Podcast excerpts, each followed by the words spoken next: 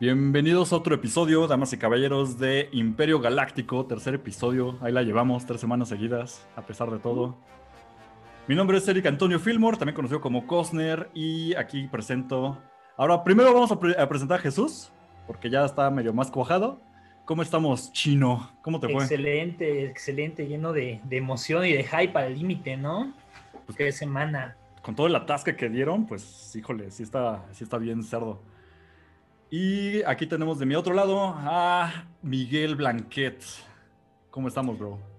Pues igual, muy emocionado, muy hypeado, con muchas cosas, no sé, muchas dudas que resolver y pues con mucho que decir, mucho que decir hoy.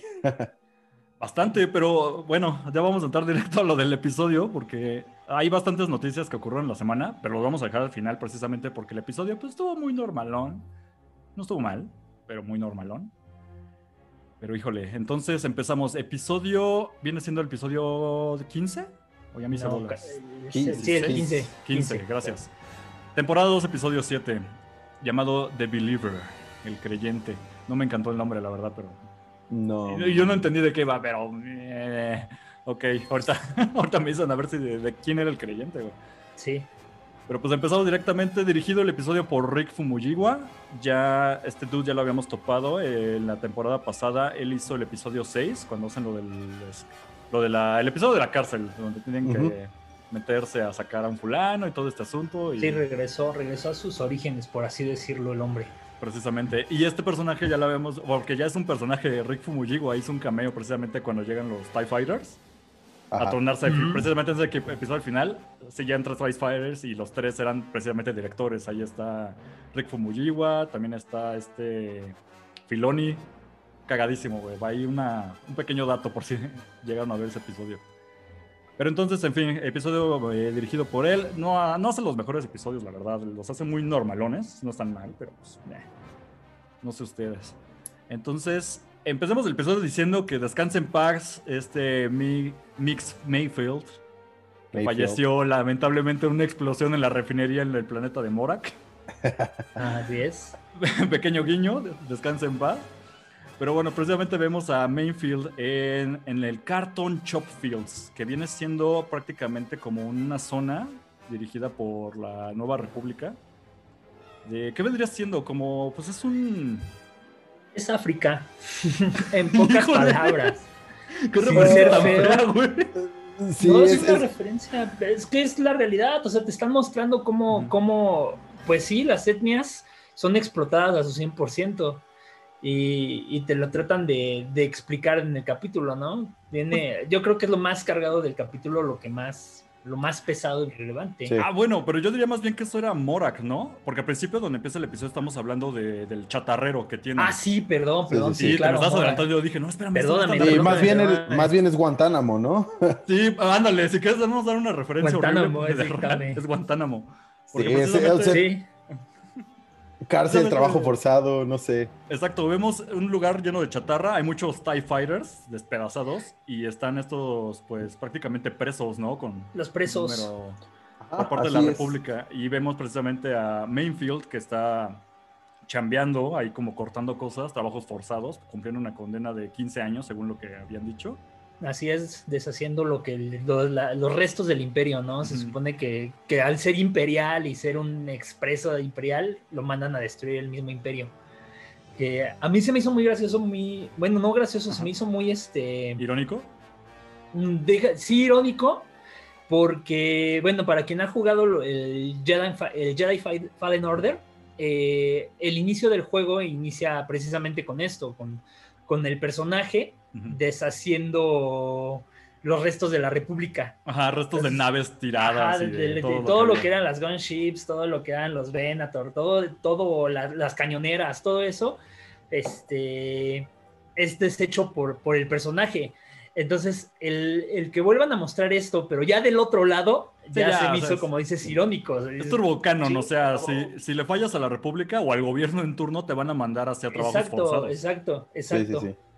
Y pues precisamente estamos viendo a Mainfield y en esto llega Cara Dune a prácticamente liberarlo.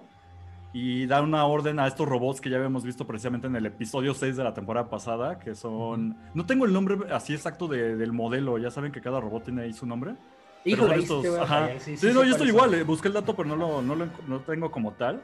Pero pues bueno, son estos soldados robóticos, cyborgs, eh, bueno, no cyborgs, son directamente androides, de, De bracitos, piernas, ajá, y son de prisión, se dedican a manejar a todos los presos. Y le, le llama por su código, que es exactamente el tre- 34667, es su código, seguramente ese número lo van, a, re- 467. lo van a ocupar para muchas cosas, como siempre Ajá. es en historia de Star Wars. y precisamente le llama para decir que debe de seguir a Cara Dune, así, a, siga tal. Pero no le dan indicaciones y sí se paniquea, ¿no? Mainfield, de, por lo menos me pueden decir a dónde me llevan, qué está pasando. Sí, claro. Sí, luego viene, viene esta escena muy, muy, muy cagada, ¿no? Que llegan, está, está el Slave One y sale Boba Fett y Mayfield se queda como, ¿qué, qué, qué está pasando, Se no? saca de pedo luego, luego. Ajá, sí, se como, queda- "Oh". Y luego dice, ah, perdón, te confundí, te Pensé confundí. que eras el otro sujeto. Ah, sí, te confundí con otro sujeto y de repente sale atrás Mando, ¿no? Y Y salió de como- atrás Mandalorian. Oh. Ay, Dios, si eras tú. Y ¿Qué, qué, dato. qué? Ajá, oh, perdón. Tú, tú, dinos, tú, Chema. por favor, tú.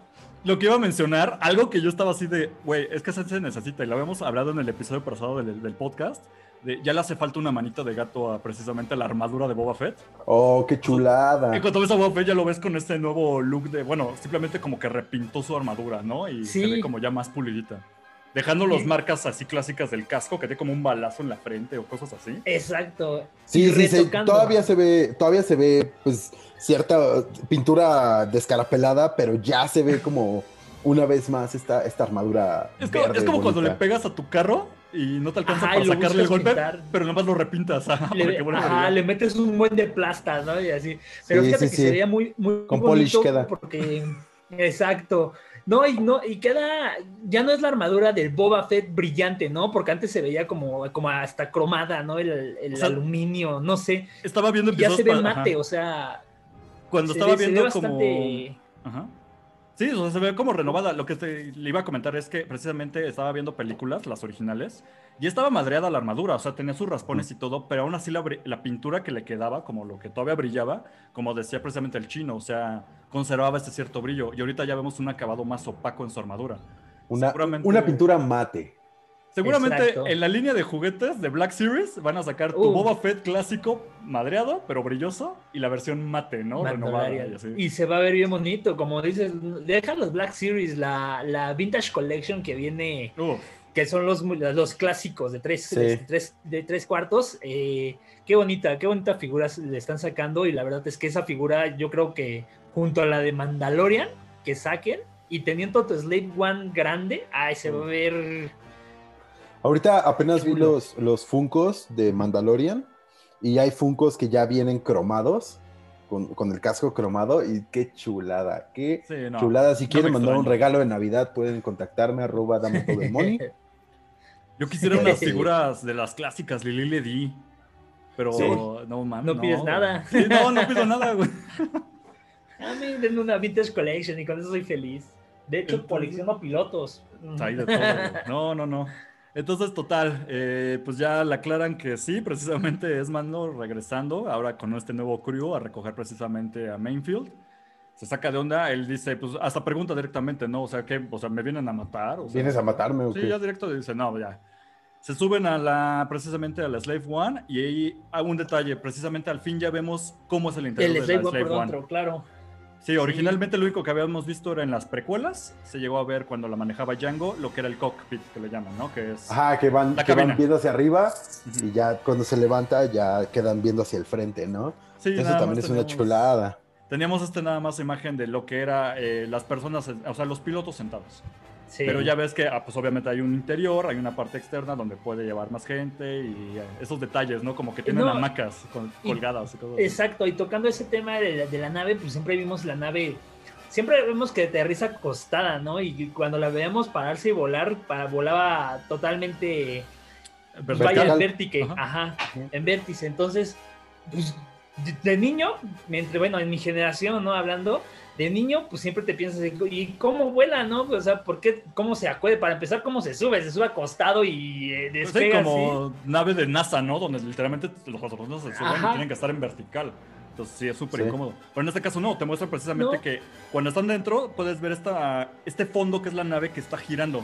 Que tiene su Entonces- giroscopio. Te plantea ajá, que ellos pueden entrar de manera horizontal, normal, y la nave es la que se va acoplando a ellos. Entonces. Sí. Únicamente los pilotos, únicamente los pilotos sí entran acostados, ¿no? sí, porque, Porque ellos están el- en la parte del frente, como del despegue. Ajá. Sí, en el episodio 2 podemos ver pues a Boba y a Django cuando están Van a acostados. Manejar y están mirando hacia arriba. Ajá, y luego se levanta así. Está excelente. ¿eh? Son detalles que nos clavan a nosotros que, uf, Y que Pero- llenan muchos huecos, que llenan muchos huecos porque pues el Slave es una nave, un carguero, ¿no? Siempre se ha manejado como un carguero y que dices, Ajá. bueno, y, y, cómo suben todo o cómo suben pasajeros o... Y de repente Sí. aquí te lo muestran y te muestran... El tren de aterrizaje, la- Sí, sí. sí, sí, sí, es, es, es algo muy bello que, que Filoni, reiterando, está manejando a detalle y le está quedando excelente. Así es, así es. Entonces ya dentro de este crew precisamente le explican eh, para qué lo recogieron eh, precisamente a este Mainfield y ya le explican que lo necesitan para, como él estuvo dentro del imperio, poder acceder a los, ¿cómo le llamaríamos? Bueno, como estos registros o este, Al registro, ajá, sí. al registro del imperio para conseguir las coordenadas del carguero de, de Moff Gideon, ¿no? Él pregunta si con esto, pues el que gana la libertad, dice, no, no es tan sencillo, chavo, pero pues mira, con que no te matemos ya es ganancia y bueno, ya. Bueno, su, de- su primera reacción, su primera reacción es regrésame. O sea, si es Sí, no, no, güey, mejor gracias. regrésame y ya Y me muero ahí abajo. Y la segunda es, mejor mátame de una vez. No, y también la respuesta de Cara Dune es muy buena, ¿no? Yo que gano, pues una mejor vista, ¿no? Porque al final sigue siendo, sigue siendo un prisionero y pues tienes Sí, que hacer claro. lo que, lo que te digamos, ¿no? O sea, Exactamente. vas a ganar, pues, una visita de campo, ¿no? Una visita de campo. un Mira, de pintar banquetas a, Ajá. a seguir sí, de sí. chatarrero, pues hay una diferencia muy amplia. Sí, En claro. fin, ya pues a regañadientes acepta Mainfield precisamente y explica que primero necesitan llegar a un lugar donde tengan una terminal y él da precisamente la ubicación de vayan al planeta Morak. Preguntan, de hecho, a Morak no hay nada. Dice, no, sí, tienen una, precisamente un, es un planeta minero y está escondida la, la base. Chequenla luego, luego, claro, la, la- la ubican y precisamente encuentran una, una refinería y explican que manejan el elemento Raidonium. No sé si se había mencionado esto antes en, dentro del canon, pero dan a entender precisamente en el episodio que es un elemento que se utiliza para armas, es altamente explosivo. Y esto lo están sacando, el- bueno, los, re- Legends. los remanentes de, ok, mira, ahí está la referencia, Legends, obviamente, ¿no? Y pues sí, lo que hace los remanentes del imperio es sacar este mineral, lo explotan así sin ningún tapujo y se ocupa precisamente para, para armas, Sí, no dan claro. más información. Entonces encuentran este lugar, llegan y lo que ven es que precisamente la base está muy resguardada.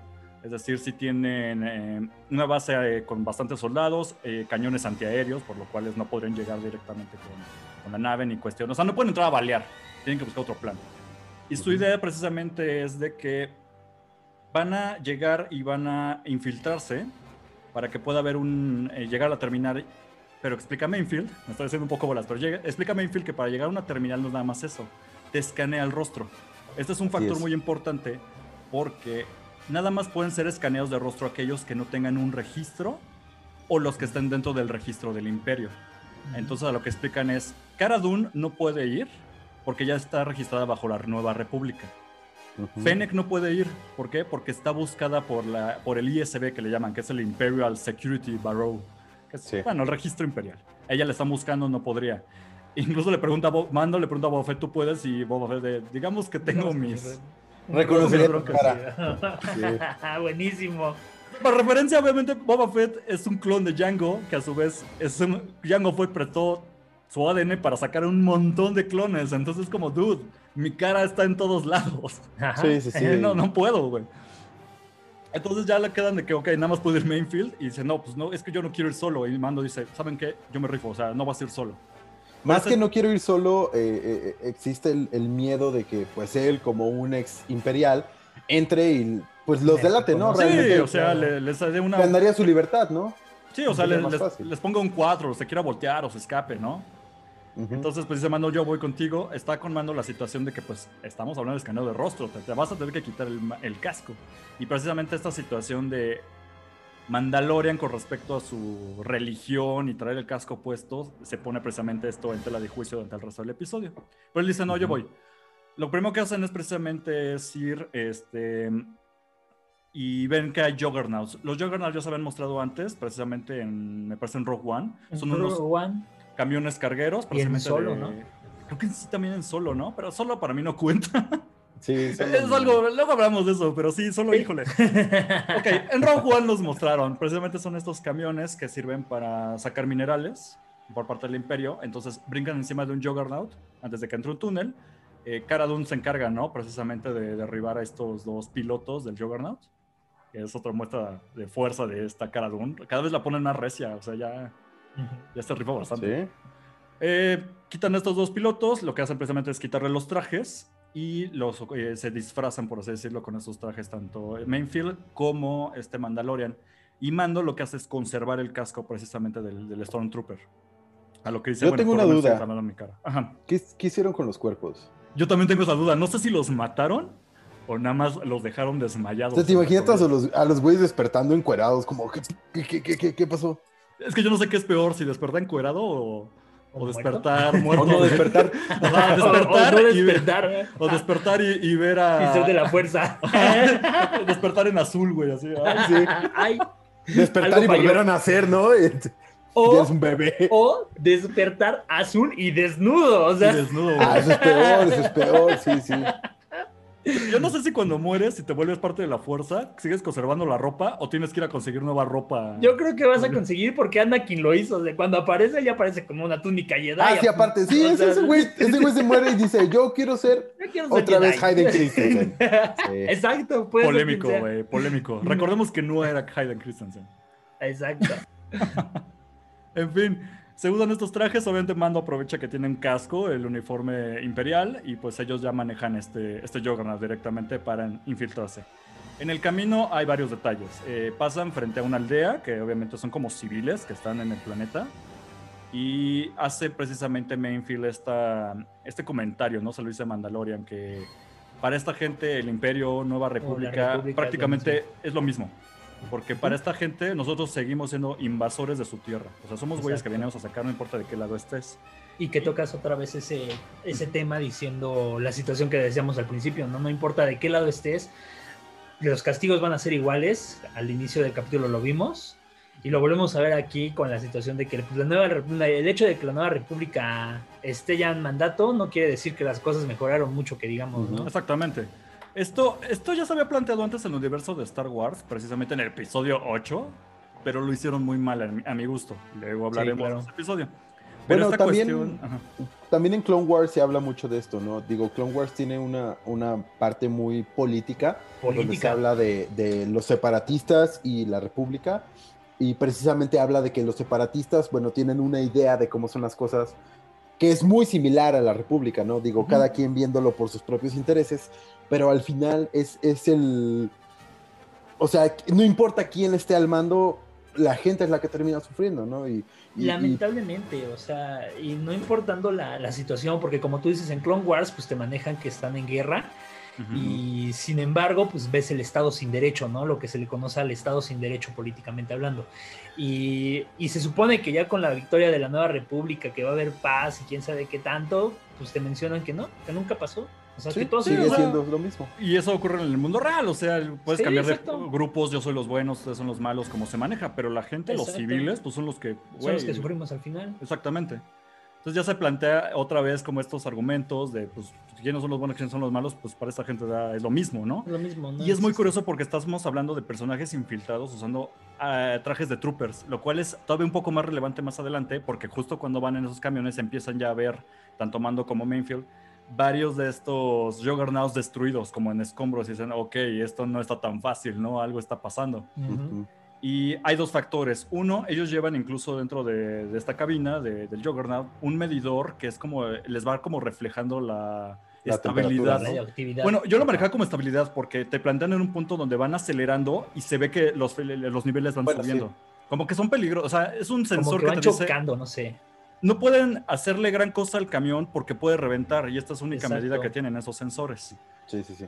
Sí, es algo muy inestable. De Ajá, hecho, radonium es algo que como si Exacto. fuera nitroglicerina casi. casi. Exacto. De hecho, tocando el Más tema. bien, a- algo nuclear, ¿no? Hablando ya Así, como, como algo radioactivo. Delicado Ajá. que la riegas y revientas, así. Es que se supone, y tocando, retomando el tema del radonium, recordemos que en Legends es ocupado para usar, hacer los cañones de los destructores estelar. Entonces, Ah, mira, con, bueno. con esa parte, pues te das cuenta de lo peligroso que es. O sea, sí tiene la capacidad, como eh, más adelante lo vemos, de destruir un planeta tal cual. O sea, Sí. Sí. No, no estás jugando con eh, balas, ¿no? O sea, es algo ajá, más no, pesado. no, es, no es gas, no es botane nada más. Entonces van avanzando precisamente y ven explosiones a lo lejos y llamadas por la radio de que precisamente son otros cargueros que están siendo atacados. No hay como una referencia y empiezan a paniquearse, por lo menos este Menfield. Obviamente Mando siempre, igual y porque lleva casco no ve su expresión, ¿no? Pero sí es como, nada, todo tranquilo. Y llegan a un punto en el que precisamente son atacados o te dan a entender que estos están, están siendo atacados por piratas. Eh, Nunca mencionan la raza como tal. Son piratas. Así, Eh, eh, piratas, ¿no? la- ajá, sí, el- en la galaxia los conoce como piratas. De hecho, en Clone Wars salen mucho y, Rebels son, son un- Sí, una, una raza, Clone Wars. ¿no? Ajá. Vaya, es una raza. La raza de los piratas. así. Sí, que son, que son como momias, ¿no? Los vemos como Ajá. momias, como, como con estas caras arrugadas. Aquí, bueno, tienen una, una, una estética un poco distinta, pero eh, realmente pues, son lo mismo. Son estos piratas que vienen de, del, del Outer Rim y, y que se dedican precisamente a pues, robar todo lo que puedan, ¿no? Y tratar de A hacerse fastidiar a de- todos por igual, ¿no? Ajá, sí, sí, toque. Exactamente.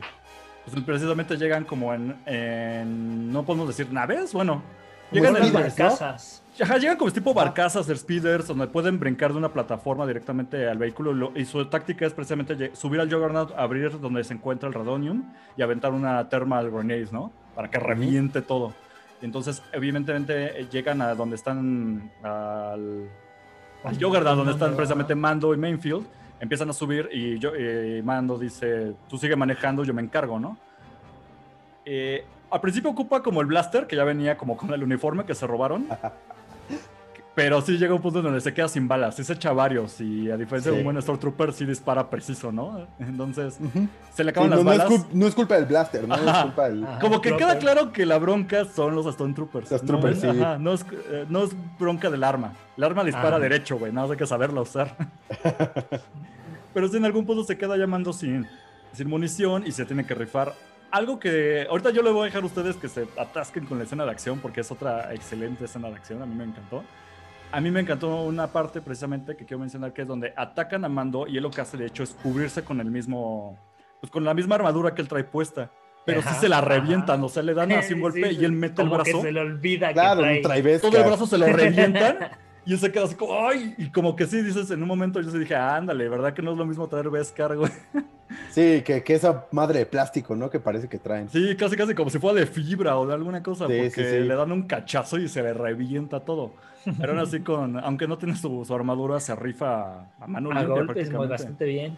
Apenas, hecho, apenas vi un meme de eso, que, que era el de Tony Stark, cuando, cuando este eh, Peter Parker le dice que sin, sin su traje no es nada, y él le dice, Ah. si, si- sin tu traje no eres nada, es porque no eres nada, ¿no? O sea, el traje no tiene que definir quién Ajá, el traje no te tiene por qué dar poderes, vamos a decirlo así, ¿no? Exactamente, y cuando, cuando vemos a Mando pelear sin su, sin su armadura de Beskar, te das cuenta que en realidad es un guerrero, en realidad es alguien que sabe lo que está Él haciendo. sabe ¿no? lo que está haciendo. Exacto.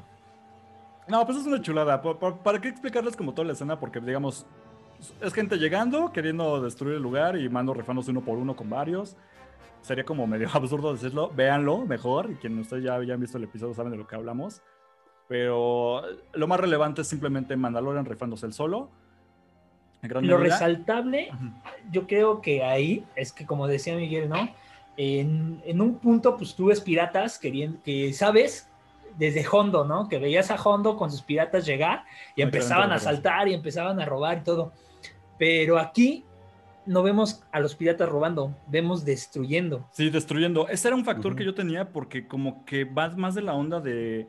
Es gente invasiva o algo Sí. está pasando, hay algo de trasfondo porque no lo estaban robando. No, Su no están es robando, lo están simplemente destruyendo. destruyendo, Ujú. exactamente. Y pues, Y, y- y ahí fue donde a mí me, me sorprendió mucho, porque sí, también como dices, ¿no? Que quería llegar al sábado y poder platicarlo y exponerlo. El- la situación de que un pirata, pues sí, desde que los viste, desde que los ves, estás viendo el capítulo y ves que llegan, dices piratas. pero esperando ver que quieren asaltar el, el- ahora sí que asaltar el camión y no lo logran. Es más, ni siquiera lo intentan. Sí. Exponen la vida para destruir directamente el camión. O sea, es lo que Y no, no fue una situación rápido y furioso, fue más No. una situación de ataque terrorista, ¿no? Exacto. Sí, y esa era mi duda, porque precisamente, aunque lo mencionan como piratas, y yo tengo también la referencia por Clone Wars, estos más bien parecían, o a mí a mi parecer eran como gente del, del lugar. Exacto. Como, "Venga, o sea, me, estás fastidiando, son invasores, vamos a fregarlos, ¿no? O, este Bueno, es nuestro pero- Radonium, hay que destruirlos. A la, a la gente que vivimos del lugar, digo, no, no Ajá. trying to be racist, pero es Ajá. gente que se ve asiática, gente eh, eh, ligeramente con ojos rasgados, y bueno, Claro. esto es- esta es una, una especie totalmente distinta, ¿no? Sí, Sí, sería, eh, eh, eh, di- es difícil de entender, sí, yo también, yo también me quedé pensándolo, ¿de dónde viene? ¿De dónde viene que nada más estén destruyendo, que no se estén robando? Porque fácilmente pudieron haberse hecho de la cabina y robarse todo el, el, el Juggernaut, ¿no? Sí, claro. de- de- iban. ¿Qué eran? Eran Es más dos como barcazas. renegado, es, ajá, es como que Ese- quede claro, ¿no?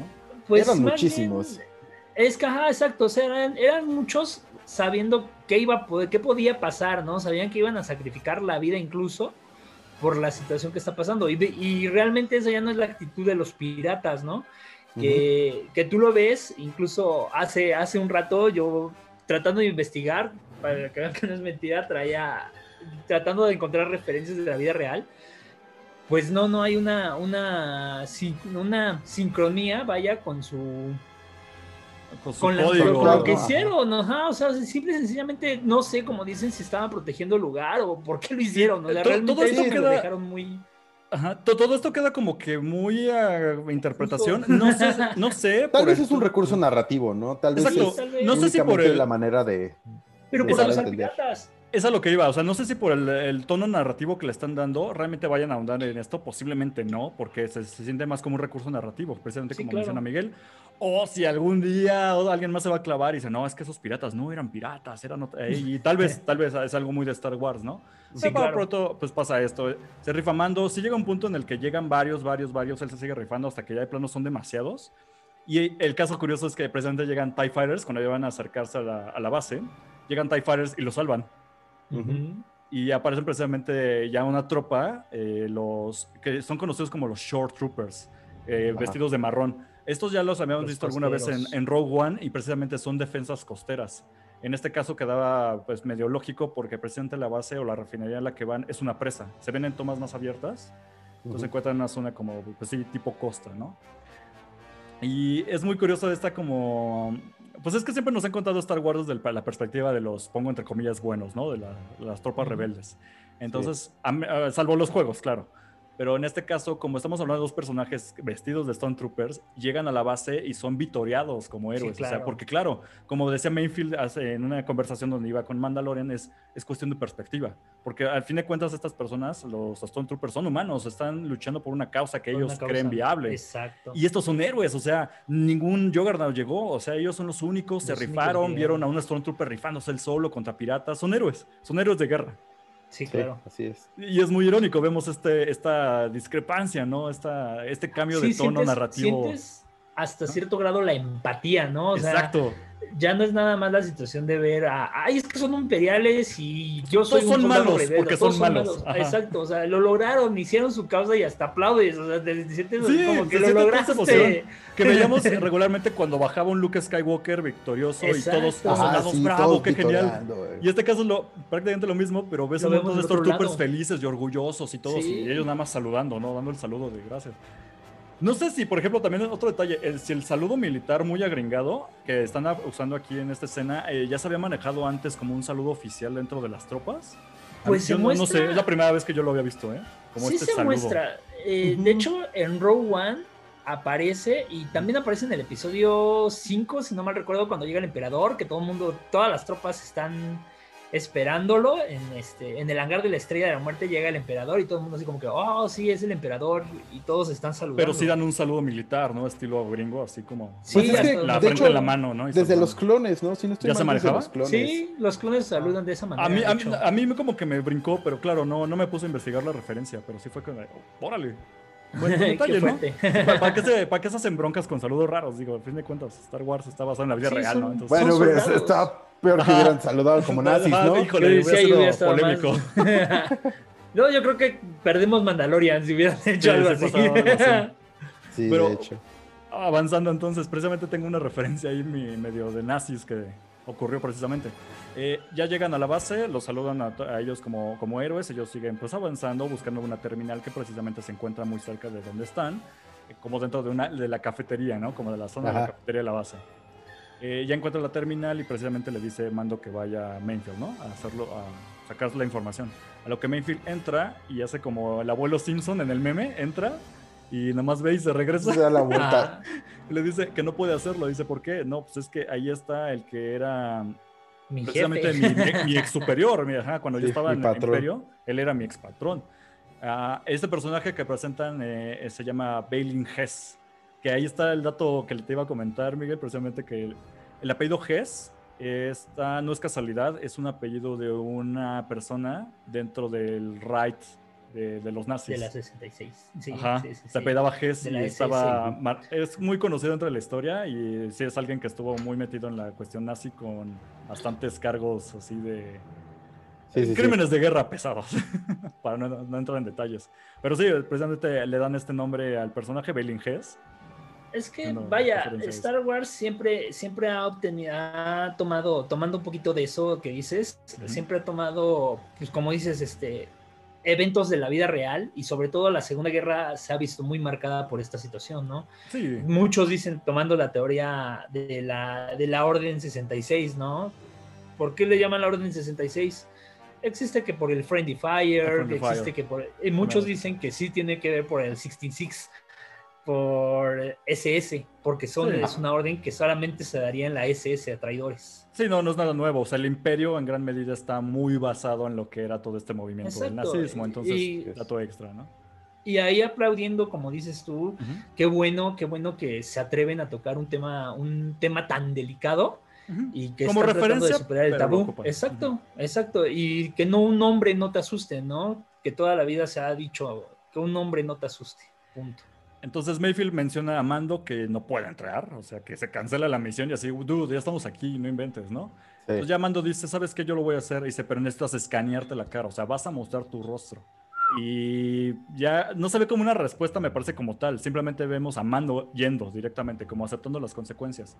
Lo cual eh, también te deja ver narrativamente que para él es más, o ya llegamos a este punto en la historia donde para él es más importante esta conexión que tiene directamente con The Child o con Grogu o Goyito que, que sus ideales, Sí. su cuestión religiosa que tiene Mandalorian. Sí, pues incluso, eh, eh, po- o sea, podemos ah, recordar que en la primera temporada él se, se estaba dejando morir en lugar de dejar, ¿no? de, de dejar, ajá, o sea, cuando, cuando está terminando la primera temporada que él recibe eh, el impacto de las tropas, él prefiere que lo dejen morir a quitarse el casco para que lo, Sí. para que lo revisen. Es cuando, eh, este, bueno, la, la androide le dice, yo no soy una persona, no, pues no hay peor que yo te vea, ¿no? Y ya lo, afectes. Ajá. Pero, pero si, si lo ves así, o sea, él, él prefería morir que, que, que dejar pasar sus ideales. Y ahorita ya está, incluso Es- se lo dice un- Mayfield, ¿no? Es un giro completo de su discurso. Incluso Mayfield se lo dice cuando, cuando van en el Juggernaut, le dice, eh, eh, o sea, no somos tan diferentes. Tú tienes, tú tienes tus ideales, sin embargo, cuando las cosas se complican, los, o sea, puedes cambiarlos, puedes cambiar tus ideales para que se ajusten a lo que necesitas hacer. Y es justo lo que pasa aquí, ¿no? O sea, el, el- el- primero no me puedo quitar el casco, luego, bueno, me quito el casco para que no me vean la cara, y luego es como, bueno, ya voy a, voy a mostrar mi cara, pero porque tengo que hacer esto, ¿no? Y, y precisamente Mayfield se lo pone así cuando van en el Juggernaut. Le plantea, pues es que tú tienes esto porque naciste en Mandalorian. Como hay gente que nació... eh, En Alderaan. En Alderaan. Al fin de cuentas, ya ningún planeta de los dos existe, dus. O sea, dice, pero a ver, tú, tú mismo planteate, se lo pone así a Mando. O sea, ¿de qué se trata tu código? ¿Que, que nunca te quitas el casco o que no muestras tu cara? Porque ahorita ya te quitaste el casco y traes otro, güey. Entonces no es que no Sí. te veamos el rostro, pues... O sea, Sí, sí, sí. no responde Mando, pero se queda claro como que él mismo también ha tenido Nos este... mete en duda. Ajá. Estas, ajá, como poner en duda sus creencias, ¿no? Y queda muy claro eh, ahorita que se enfrenta a una situación donde te vas a tener que quitar el casco, o sea, que ni siquiera es tu Así casco es. original, es otro casco, le vas a Exacto. tener que mostrar la cara. Y lo hace. porque ya tiene un cambio de conciencia y siento que esta, precisamente este es el arco que plantea la historia, porque siento que esto va a llegar a un punto en donde ya te dejaron muy claro que él creía en esto fervientemente y está habiendo un cambio, ¿no? En su forma de pensar. Pues incluso desde que, desde que, conoce... Bueno, sí, desde que conoce a los otros mandalorianos. Eh... Claro, y cómo los miraba, así como, tú no eres mandaloriano, ¿qué te pasa? Se te ve la cara y así. Pero él empieza, él empieza a dudar sobre, sobre sus propias creencias, en qué momento, eh, pues porque realmente está en un grupo extremista, o sea, él, él, fue criado en un grupo extremista y él empieza a dudar de, de, lo mismo, ¿no? Y creo que esto va de la mano, ¿no? Que al principio, bueno, era totalmente eh, criado y y tenía estos ideales muy, muy, muy cerrados. Y conforme a, no solo, bueno, estaba con, con, The Child, sino ha conocido más gente, eh, empezó a expandir su mente y, ahora bueno, está dispuesto a hacer otras cosas. Lo vas viendo con todo, ¿no? Porque, por ejemplo, y, te lo cambian hasta a ti la perspectiva, porque incluso bueno, yo en, el, en este capítulo la verdad no esperaba que se quitara el casco. Yo sí dije, es que está muy marcado eso, lo tiene demasiado marcado. Lo tenía tan adentro que en el, en el episodio pasado eh, del, podcast lo decíamos, es que ellos, yo mismo lo dije, ¿no? Yo decía, no pueden arreglar la armadura porque son sus, como sus cicatrices. Y ver a Boba Fett llegar ya con la armadura pulidita, arreglada, renovado, es como ver, ah, están cambiando todo el chip de todos. Claro, porque los ideales que traían desde antes ya no jalan. Ya no son. De todos, de todos. Y ver al, en general, sí, sí, sí, sí y ver al mandaloriano quitarse, quitarse el casco y poner eh, su identidad, exponer su identidad ante el imperio, ante toda la situación que está pasando solamente por hacer el rescate de alguien que no sabe ni siquiera si está vivo realmente, sí, sí te deja entre claro que, la, que te están tratando de cambiar no nada más el chip de, de, ah, es que sí, son las ideales del mandaloriano, sino todo el chip de Star Wars está tomando un nuevo rumbo. Exactamente. Entonces, precisamente, pues vemos a Mandalorian, se quita el casco, como comentamos, volvemos a ver el rostro de. Se me olvida siempre cómo se llama este actor, porque yo lo reconocía por Game of Thrones, pero. Este. Sí, del ¿Tienes ahí el dato? este. Ah, se me acaba de ir de la cabeza. Pero es este actor que también sale en Narcos, ¿no? Y... Ajá. Oberyn Tyrell. Sí, se me fue por completo. Cada, vez que veo su cara no puedo, no puedo evitarlo ver cómo le explota la cabeza. Spoiler para Game of Thrones. En, en, Narcos también sale, sale muy bien, ¿eh? sí, se reba mucho su papel. Sí, sí, Volvemos a ver su rostro, ya lo habíamos visto anteriormente. Sí, lo habíamos visto precisamente anterior en la primera temporada, igual un pequeño... Pedro Pascal. Pedro Pascal, gracias. Entonces vamos a ver a Pedro Pascal, eh, mete su data stick para ya sacar los datos así en friega y esto pues llama la atención precisamente de, de Balin Hess, ¿no? De este eh, ex jefe de, de Maiden, que se acerca y le empieza a hacer preguntas a, a Mando como le pregunta cuál es su TK number, ¿no? Que es el código de los Stormtroopers y se queda de eh, eh, y no sabe qué responder. Uh, llega, ¿dos? Llega precisamente ahí de volada a este Mainfield y dice, ah, discúlpelo, es que se la saca de la manga muy bien, o sea, esto, este es su código y este es el mío. Sí. Aparte, y tendrás que hablarle un poco más fuerte. Sí, porque es sordo, ¿no? Que se quedó sordo porque su nave perdió presión, ¿no? En, en Tanaf. Así como rápido, Tanaf, ajá. ¿Tienes no, no, no. Ah, dale, dale, Yo les decía, Tana, así rápido. Eh, eso se mencionó, o bueno, iba a estar dentro de la película de Han Solo, precisamente esta que estábamos mugroseando, pero al final de cuentas ni siquiera apareció, pero ya se había planteado que existe este planeta Tanaf, entonces ah, está muy bien que lo retomen, y ahora sí ya entre al canon, porque ya lo están mencionando. Pero pues bueno, se saca de la manga estas excusas, ¿no? Para justificar por qué se tarda tanto en responder Mandalorian las preguntas de Hess.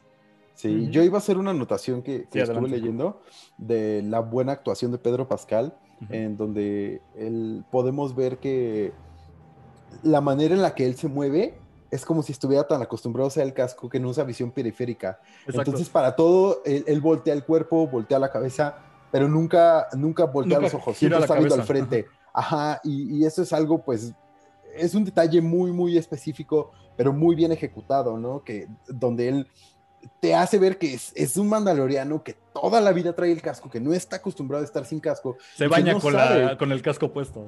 ¿sí? ¿sí? sí, o sea, se mete un cepillo, ¿no? Como, como cuando traes un yeso, ¿no? Que te, te, rasca con un lápiz. Ah, pide todo con popote para desde abajo del casco, ¿no? Así es tomar sí, agua. Sí, sí. no, bueno, sí lo habíamos visto quitárselo, ¿no? Sí, sí, sí, alguna vez, pero en situaciones así para comer, ¿no? Y se lo vuelve a poner luego, luego, le toma dos minutos. Pero se quita el casco, pero nunca te muestran la cara. Hasta este Exacto. capítulo es la- el primer capítulo donde te muestran el rostro de Pedro Pascal. O sea, realmente. No, tú también en la primera temporada. En la primera temporada. La primera temporada cuando Te lo pero muestran desde atrás, ¿no? No, Oh, sí se ve cuando se lo quita. Cuando el, Sí. el androide se lo quita para curarlo. Y pues lo vemos todo sudado. Y, es la y- diferencia, que lo vimos todo fregado, sí. así sangrando Sí, y sí, sí. sudor. Y aunque ahorita ya lo estamos viendo en una situación donde por lo menos reluce un poco más la actuación precisamente de Pedro Pascal. Y Sí, no bueno, solamente sí, eso, o sí, sea, sí. continúa, digamos, la trama porque precisamente Hess eh, les pregunta así de, ustedes no se pueden ir, ¿no? Eh, ustedes son los héroes, ¿verdad? Que trajeron el único cargamento. Y ya esto, pues sí, obviamente ya acepta. Y sí, sí, fuimos nosotros. Y le invitan un trago, precisamente, ¿no? Entonces quedan como un poco, ah, eh, ok, nos quedamos. Hacen un pequeño corte directamente para mostrar a esta Fennec y a Cara Dune, que están afuera a una distancia, con snipers ya como checando los blancos que van a tener que eliminar para que precisamente llegue la, la nave de Boba Fett cuando se necesiten ya rescatar a estas personas, ¿no? Ay, Ujú. perdón.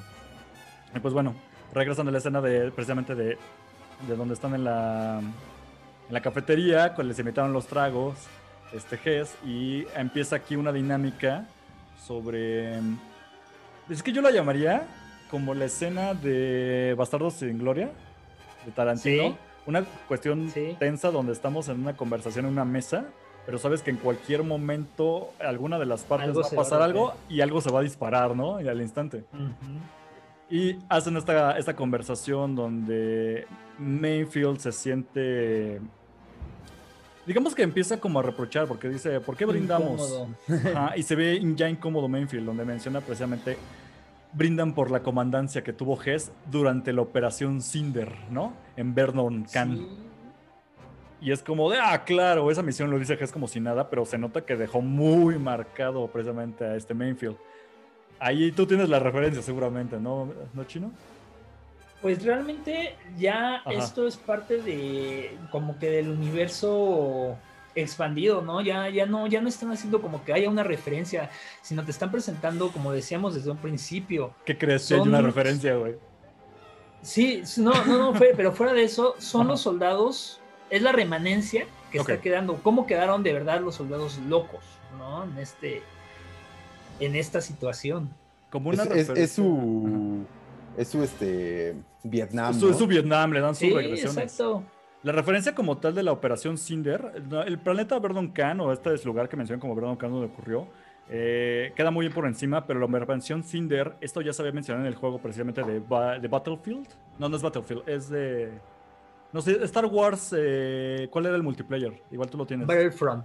Battlefront, gracias. El Battlefield es otro. Battlefront. Sí. En Battlefront, ok, en el juego de Battlefront, Battlefront 2, perdón por la trabadez, eh, hay una pequeña historia eh, que sí es canon, que ocurre precisamente después de la segunda estrella de la muerte que la destruyen. Y habla directamente desde el punto de vista de las tropas que ¿Estás quedan en hablando tierra. de esta? Ándale. Precisamente del tatuaje basado ahí de Jordi. Este, lo que ocurre eh, durante el juego es que ocurre la operación Cinder. ¿Qué es la operación Cinder? Hacía grandes rasgos que no jugó el juego. Eh, Palpatine deja como un mensaje en orden de que cuando pierdan, el imperio debe de hacer todo lo posible para destruir a sus aliados, a sus bases y a todos los civiles que tengan bajo su poder. Sí. I- Imaginen un tipo Orden 66, pero contra civiles y sus propias tropas o ciudades. Esto con la idea de que si ya perdimos, no le vamos a dejar nada a la República. Acaben con lo que quede. Acaben con todo lo que tengamos, para no dejarle nada a los, a los que nos ganaron, ¿no? Entonces, eh, precisamente este Mainfield hace mención a esto de esa operación Cinder, que se nota que lo dejó bien traumado y hace mención de, y por toda la gente que murió, ¿no? Y dice, ah, sí, pues, Hess responde como todo buen soldado bien metido en su ideal, que pues son bajas necesarias, Es por el bien común. es ¿no? por el bien común, qué bueno, por el Fíjate. imperio. Ajá. Tocando esa, esa situación, y eh, no, no, no quiero, no Ajá. quiero este, enfocarme demasiado ni meterme mucho, Ok. pero no, ve, no es la primera vez que vemos esta situación con un personaje así, ¿no? Lo vemos también con Finn. Cuando está el episodio 7 y empieza todo esto, que, que empieza, que llega la primera orden y empieza a matar a todos. Sí, que está dudando de las órdenes que les dan, claro. Exacto. Entonces vemos que, que sí hubo muchos soldados que quedaron demasiado, demasiado marcados. Y así se pueden mostrar uno y otro y otro y otro sobre juegos. Qué bueno que estén uniendo, decíamos desde un principio, ¿no? Ya están todos los jalando todo esto, universos claro. con esto, claro. Sí, la idea de yo no me enlisté para esto, ¿no? Sí, claro. Sí, sí, sí. Y pues claramente Mayfield llega a un punto en el que se calienta, sobre todo porque ya el argumento más firme de Hess es de la gente cree en la libertad, ¿no? Pero lo que Ah, en quieren orden. realmente es orden. Tal vez es un pequeño guiño porque sabemos que después de esto del imperio, cuando cae, ya se hacen llamar el nuevo... El la primera orden. La primera Nueva orden. orden. Sí, Sigo con lo de nuevo orden, güey. Eh, Estoy traumado, perdón. La llaman la primera orden, pero no sé si es un pequeño guiño o nada más es el uso de la palabra, pero precisamente Hess hace De hecho, de hecho, sí, yo también lo pensé así. O sea, cuando, cuando hace la mención de, de sí, lo primero, lo, lo que quieren no, no es libertad. Ellos sabrán que no son libres, eh, que no son libres realmente. lo que, necesitan es, ajá, lo que ellos realmente quieren es orden. Ajá. Quieren que todo esté organizado y que, que se imponga el orden. Entonces te lo dejan muy marcado, como dices, no sé yo tampoco si sea una referencia o te lo vayan a dejar guiño muy abierto. algo, ajá. ajá. Que sea, o te lo dejan muy abierto para que al final de, la de las siguientes temporadas, porque es algo muy de Star Wars, como decimos, ¿no?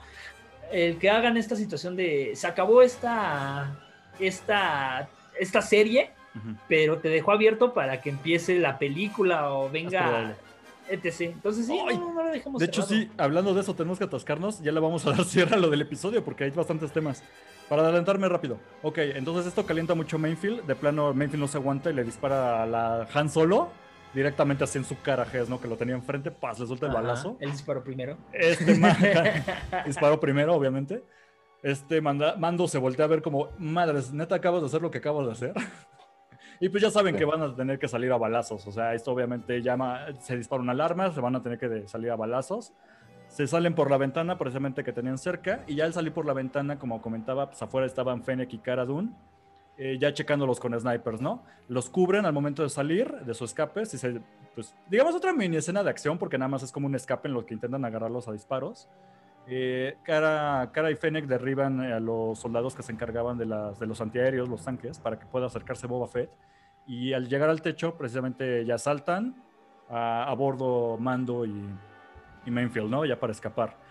Cuando van despegando, Mainfield ya está bien prendido, bien caliente, y lo que hace es pedirle el rifle, ¿no? Tiene un nombre, pero igual se me fue ahorita si ustedes tienen el Los dato. blasters.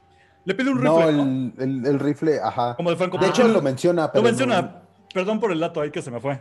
Ahí, aquí es donde los ultra fans van a decir, ah, qué programa tan chafa. Tan chafa. No tienen los datos. No nos, no nos linchen, tenemos los datos, pero entiendan que esto lo grabamos En más como una caliente. plática de amigos. Esto es una plática de amigos. No quiero que lo vean como, ah, son tres no, esto es que se programa- juntaron. No, No, son un- no amigos. un- no, somos expertos. Yo lo siempre lo he dicho, este es un programa de entusiastas que queremos claro. hablar de esto.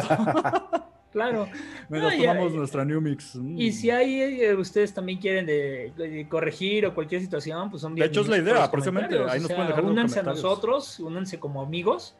Y Para toda la situación es bienvenida. Para eso, este programa se sube tanto en YouTube como en iTunes, donde tiene su sección de comentarios. Ahí nos pueden Ujú. mentar la madre. de fin. la manera más bonita. Mainfield un rifle directamente y, como él se comentaba, él era precisamente un... un Pues era, era su puesto del imperio, precisamente. O sea, Ujú. esa clase de tiros. Porque a lo lejos, cuando va despegando la nave, Mainfield apunta a un, uno de estos Juggernauts que estaban, eh, que Ujú. tiene abierta la carga del. del ay, ¿ves? Ya, Del ya, ya. Idonium, gracias. Y lo que hace es disparar un tiro muy certero, muy bueno. Y lo que hace es reventar la carga y esto provoca una reacción en cadena que. Incluso Fennec le dice, ¿no? Qué buen tiro. o sea, Sí, se lo, se lo reconoce después. Sí.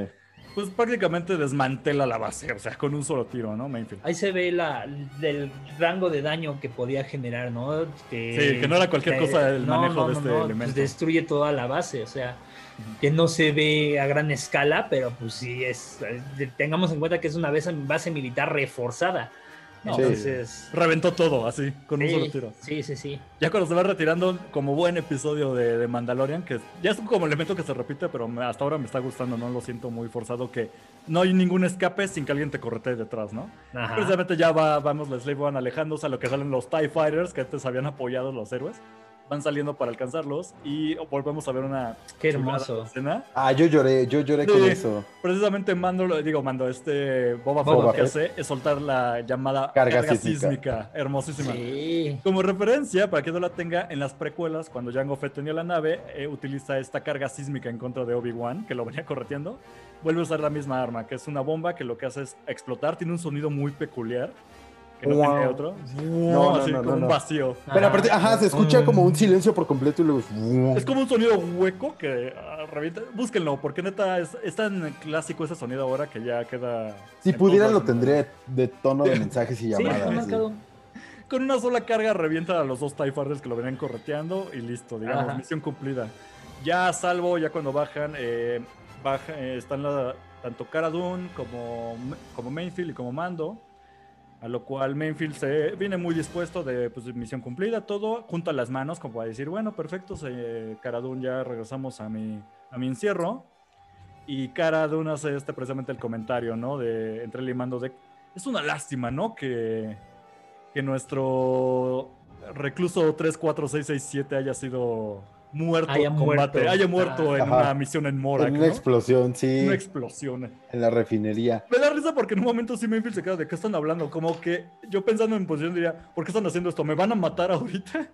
Sí. Sí. No, y luego, luego él, él empieza a preguntar y ellos lo ignoran como, sí, se murió. Sí, qué y él no sabe qué hacer, murió. ¿no? Bueno, yo me voy. Hasta que mando como que ya le hace la señal de, dude, ya vete, ¿no? Esto Sí, es ya. claramente, ya. lárgate.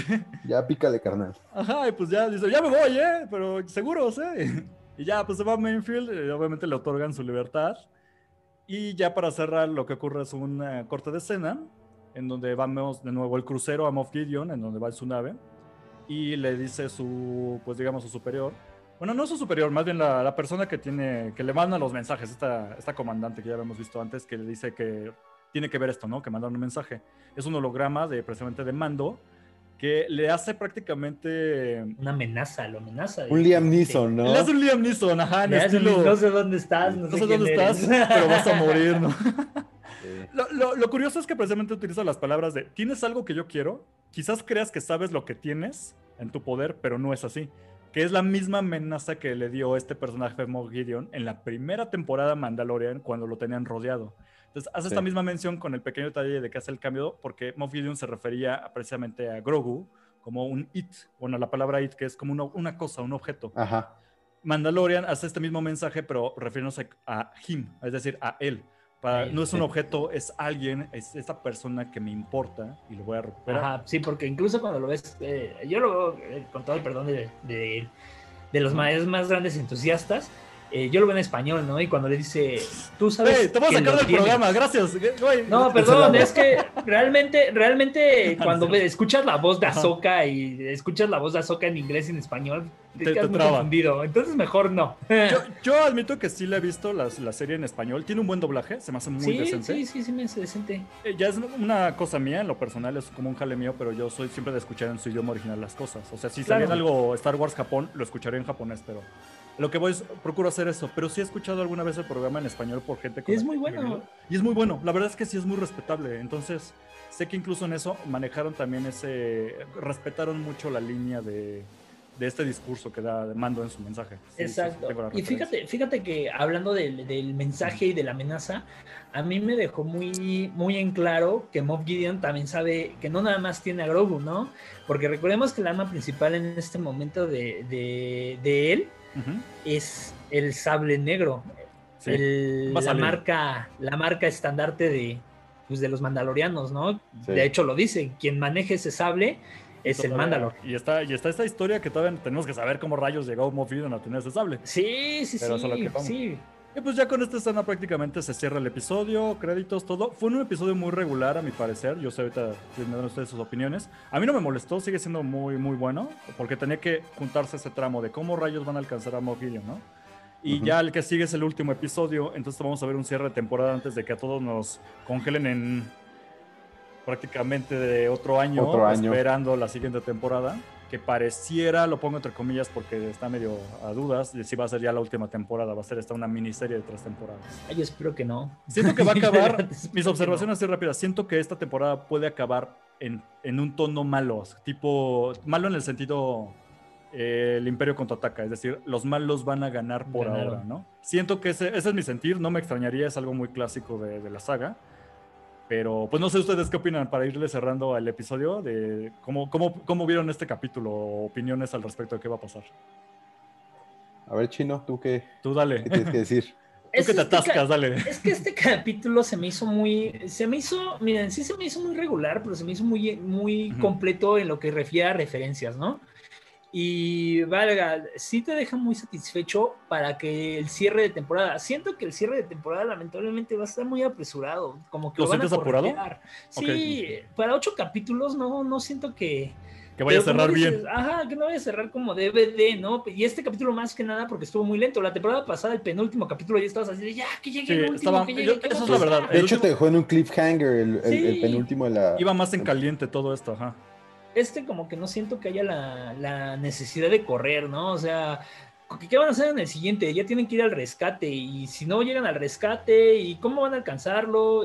Vaya, lo tocábamos fuera del aire decíamos, oye, ¿cómo vamos a, y cómo crees que lleven- vayan a alcanzarlo? ¿Cómo van a atraparlo? En el Slave One, luego te pones a pensar y dije, bueno, sí, corre a la velocidad de la luz, pero no a la velocidad de un destructor imperial, ¿no? Claro. Sí. Entonces, sí. Sí, todo está la duda de cómo rayos van a subir a la nave, ¿no? Sí, este capítulo lo siento, como tú dices, también concordando, eh, siento que va a ser un imperio contraataca, donde van a terminar muy tristes las cosas y te van a dejar así como que, oh, por Dios, ¿qué va a pasar en la siguiente medio año más, no? Siento Sí. que puede morir un personaje, ¿eh? No sé, me lo estoy sacando en la manga, pero no me extrañaría que un personaje. Saludos. Saludos, ahí está. Otro fan de Star Wars. Mazapán. Él es Quien- Quien Mazapán. nos ve en YouTube se atravesó Mazapán, el perrito de Jordi. Ok. ¿Y tú qué opinas, Eh, Miguel, entonces? Pues mira, eh, también eh, creo que vamos a terminar con un. No, no, espero, sinceramente espero que no sea un cliffhanger tan grande, Ok. pero sí creo que vamos para un, un final triste. Digo, al final eh, eh, no, no, es, no es algo que nadie sepa. Bueno, al final termina ganando, termina ganando el, el nuevo imperio o, o la primera orden, ¿no? Al final se restablece esta Sí, primera orden. eso nos queda claro, que sí. El- el- yo, yo siento que Mandalorian, a pesar de que, bueno, estamos viendo el lado de los buenos, eh, pues es una historia que va, va para mal, ¿no? O sea, va para, va para terminar. Dice Mazapán, sí, definitivo. Se va a Sí, ir al carajo todo. Sí, o sea, es una historia que nosotros sabemos que no, no hay manera de que termine bien, ¿no?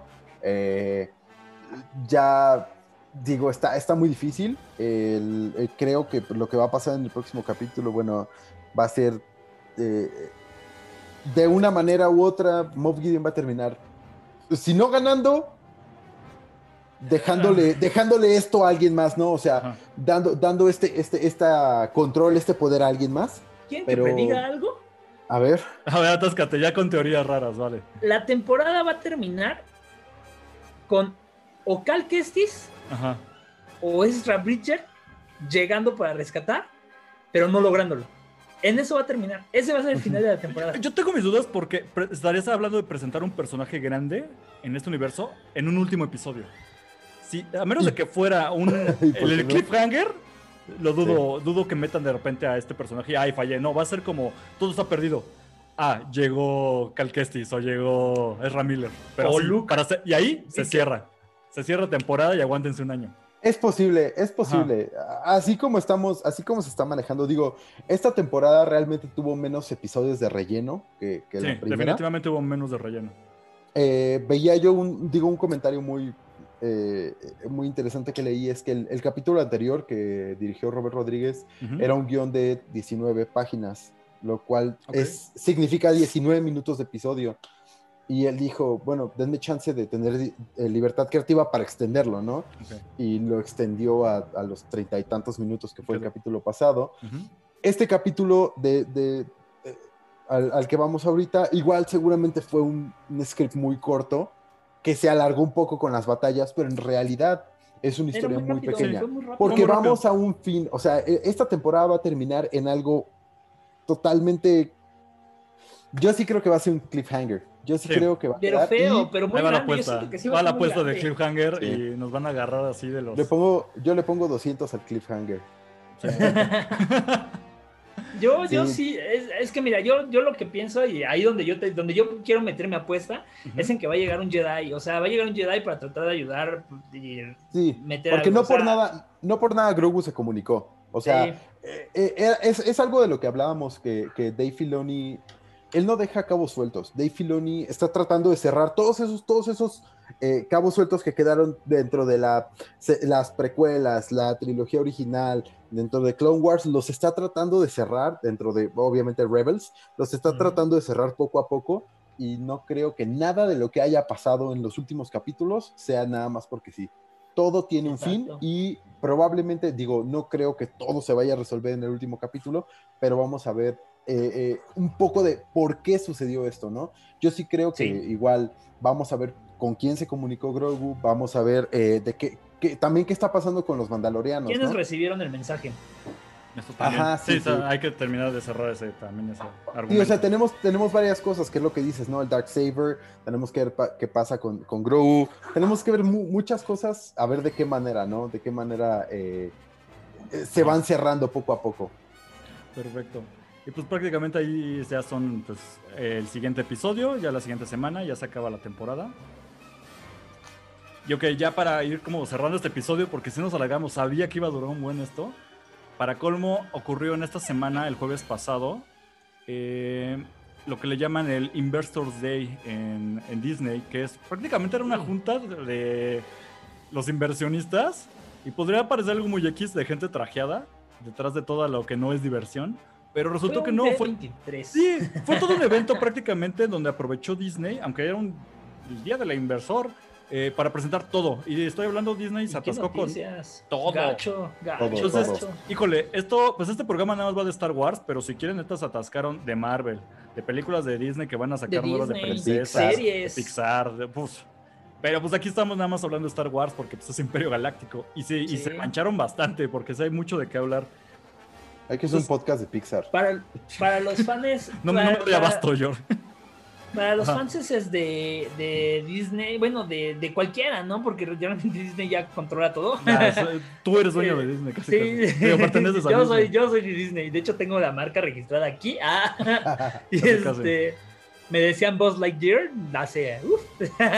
De cierto, sí es cierto. no me acordaba eso. Realmente, realmente, este quien está familiarizado con un poquito con cualquier universo de Disney que tiene, ya sea Marvel, ya sea Pixar, ya sea Star Wars, cualquiera, esta, esta, esta conferencia te dejó mucho que hablar para todo y al mismo tiempo estaba pasando en otro lado el Game Awards y sí, se juntaron todos este día. hasta lo loco, o sea, fue una, una cerdez lo que hicieron, ¿no? Si quieren, si quieren más detalles, los que nos escuchan acerca de todo lo demás que no tenga que ver con Star Wars, pueden escuchar mi otro podcast, Güey Chismecito, ah, donde me voy, ajá, donde precisamente con mi amiga Damaris, que le mando un saludo, vamos a atascarnos de, pero ahí sí, al punto y letra de cada cosa, porque fue bastante lo que presentaron. Aquí yo me voy a explayar con Star Wars para no tener lo que hacer en el otro programa. Pero pues bueno, de entrada, vamos a lo de Star Wars. Hubo varias presentaciones. Eh, de distintos tipos. No todos llevaban algún tráiler, en algunos casos sí. Muchos eran una pequeña muestra ya como de pequeños clips de, lo que iban a mostrar. Sino a veces nada más era como precisamente menciona el chino, nada más era un título, o a veces era algún director detrás diciendo voy a sacar esto. O el, también hubo, por ejemplo, trailers que solo se mostraron para precisamente los, los inversionistas. Está ese dato eh, también. Entonces, hay, hay, cosas que ya están, sin embargo, no, se han, eh, no han salido al público, ¿no?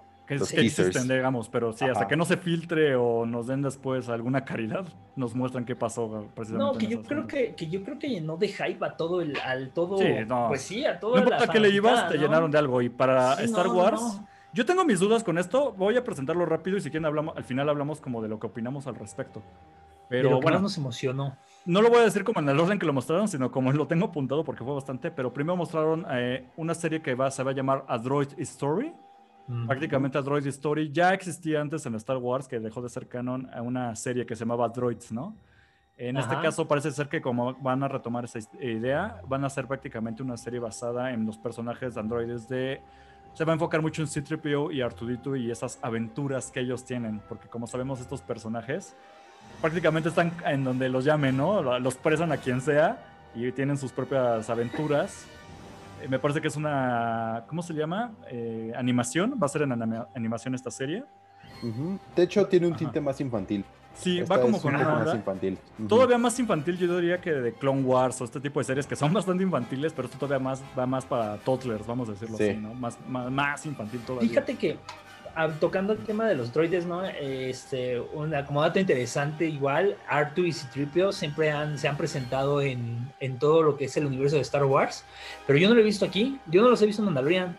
O sea, no, son no personajes que no han aparecido en, en- en Mandalorian y yo quiero decir por, por qué. Creo que ya ha dejado muy en claro, creo que Disney, ahí sí puedo decir Disney, está dejando muy en claro que ya no nada más son ellos, ya existen más droides, ya existe BD-1, ya existe eh, el Bebocho, ¿no? Sí, Este, no, no, no me extrañaría que incluso aprovecharan esa serie para todos los droides que hayamos visto. a ver si Exacto, los ajá, Presenten a, que por primera vez al decir, o sea, yo Bebocho, siento ya que- sé. Ajá. Ajá, o sea, yo siento que ahí, ahí van a ahí van a meter todo, porque vaya, simple y sencillamente- de Rebels está está Chopper, eh, de Rogue One, eh, K2, o, eh, o sea, son, son demasiados droides como para que ya nada más podamos centrarnos en va a cerrar tú y Citripio. O sea, ya Sí. yo siento que ya va más Puede allá. que ellos lleven la historia, yo lo que siento pu- puede ser, no sé, esa especulación, que la historia la lleven estos dos androides clásicos. Arturo y Tricipio, y en alguna aventura, miren, apareció Chopper, y ah, yo soy tal y así, y, hay estos tipos de cameos como clásicos de Star Wars, y en Sí, otro, claro. miren, la creación de Bebocho, ¿no? Y- porque precisamente no, no aclararon ¿Qué? en qué parte de la historia está, o del canon, bueno, del canon en dónde se va a situar, porque sabemos que Arturo y Tricipio están desde el episodio 1 hasta el 9, ¿no? Entonces, es muy amplio todo lo que pueden contar. Y en todo, Yo tengo en una todo. duda. Ajá, qué duda. ¿Ustedes creen que R2 sea sensible a la fuerza? Porque yo creo que Ah, había una teoría de eso, ¿no? hay una No, teoría de todos, eso. todos sabemos que el único droide sensible a la fuerza es Skippy. El droide Skippy. No, todo mal. Entonces, este. No, pues quién sabe, ¿eh? una de esas sí, sí. Eh, Bueno, es que. En una de esas nos está escuchando exacto. Disney, ¿no? Y te va a robar la idea. Ah, de hecho, así, no, es que ya existe. O sea, Déjenles paso mi cuenta de no. PayPal. Prácticamente, aunque sea un cambio por la, por la idea. Ah, por la idea. Pues sí, podría ser, pues es que es el, es el, el droide del elegido, o sea, originalmente Sí. es el droide del elegido. Puede ser por algo. Bueno, Citripio. Pero bueno, Ah, pero si Tripio es pendejo. híjole. Pues no tanto, vamos a es el hacer que eso. terminó, es el último droide de Bueno, la, sí. de Sigue la vivo, sigue vivo. Para ser protocolario, No, sigue y, y vivo. realmente es el que salvó Todo. el último episodio, ¿no? Sabía, sabía que esto iba a pasar. Cuando empezábamos a hablar de las series que van a monograbar, nos íbamos a clavar, pero No, no, ok. aclararnos, Va, ya, va, perdón, perdón, vamos a darle pasemos. pausa. ya llevamos ¿Qué una hora de programa. Ok, Ya vamos a Siguiente pasar serie. el droide. siguiente serie. Eh, mostraron eh, lo que va a llamarse Lando Star Wars. Obviamente estamos hablando de una serie que se va a basar en Lando Calrissian. en Lando Me parece que en este caso nada más mostraron el logotipo, que está bastante pimp. Se me hace medio cholo, completamente Lando. Bueno, Es como sabemos una historia que. de mafia. Sí, Sí, mafioso. sí, sí. Y bueno, va a salir otra vez este Charles Gambino. Entonces, Ujú. eh, siendo. Esta, esta era mi duda, porque lo van a manejar con el joven Lando Calrissian, que es Donald Sí, Glover. No creo que lo De hecho, es una- hacer con el de Sí, no hecho, creo es que lo hagan una con Billy D. secuela. Williams, ¿no? Es una secuela Ah, de solo. Sí, o sea, Ajá. las aventuras de Lando ahora, ¿no? Ajá, sí, sí, sí, es una secuela de solo. Tiene que ver eh, precisamente con lo que pasó después de que termina la, la- película de solo. Y otra vez va a ser este Sí. Danny Glover. o, Bueno, Híjole, este- sí. Yo había escuchado que Ajá. era que querían retomar el proyecto solo, porque ya recordemos que solo fue cancelado. no, solo no, güey. Yo ya no puedo con Mira, ese, ese tono yo Star creo, Wars no yo me late creo que, nada, que deben de hacerlo, deben No, de hacerlo. no. El actor de Star Wars no, el actor no, el actor fue malísimo. La verdad es que de- la película no es mala, pero el actor no fue pésimo. Yo no siento que el actor fuera el problema. Siento que No, la historia sí. fue el problema. Pero, ay, es mira, que, híjole. no, bueno, no vamos a tocar el tema. Ajá, es que digo, ya nos vamos a estar clavando en cada cosa, pero... de Solo Pero no yo, hablamos sí- de eso. yo pienso, sí Solo. pienso que solo debe ser tocado, eh, retomado con el universo, en el universo. Que retomen a Lando, que regrese Maul, o sea, todo eso que nos dejó desde un principio solo, lo tienen que volver a tomar, porque sí quedan muchas cosas de cómo regresó, de dónde salió, por qué vino, o sea, Yo, hay muchas cosas que Rebels no te dejó ver con, con Darth Maul, y en una- solo lo iban a tomar.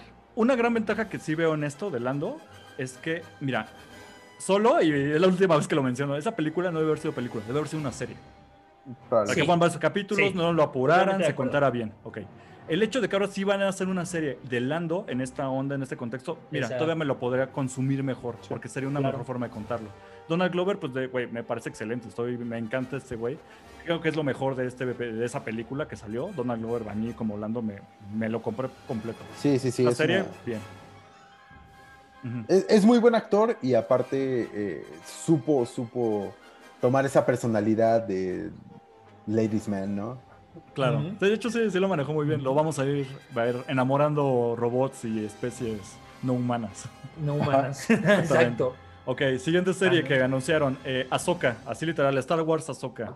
Parece ser que esto va a ser, eh, literalmente lo presentan como un spin-off, se utilizó ese término, lo que viene siendo Mandalorian. The Obviamente es Mandalorian. Ahsoka, interpretada por Rosario Dawson, que ya vimos en un episodio de The Mandalorian.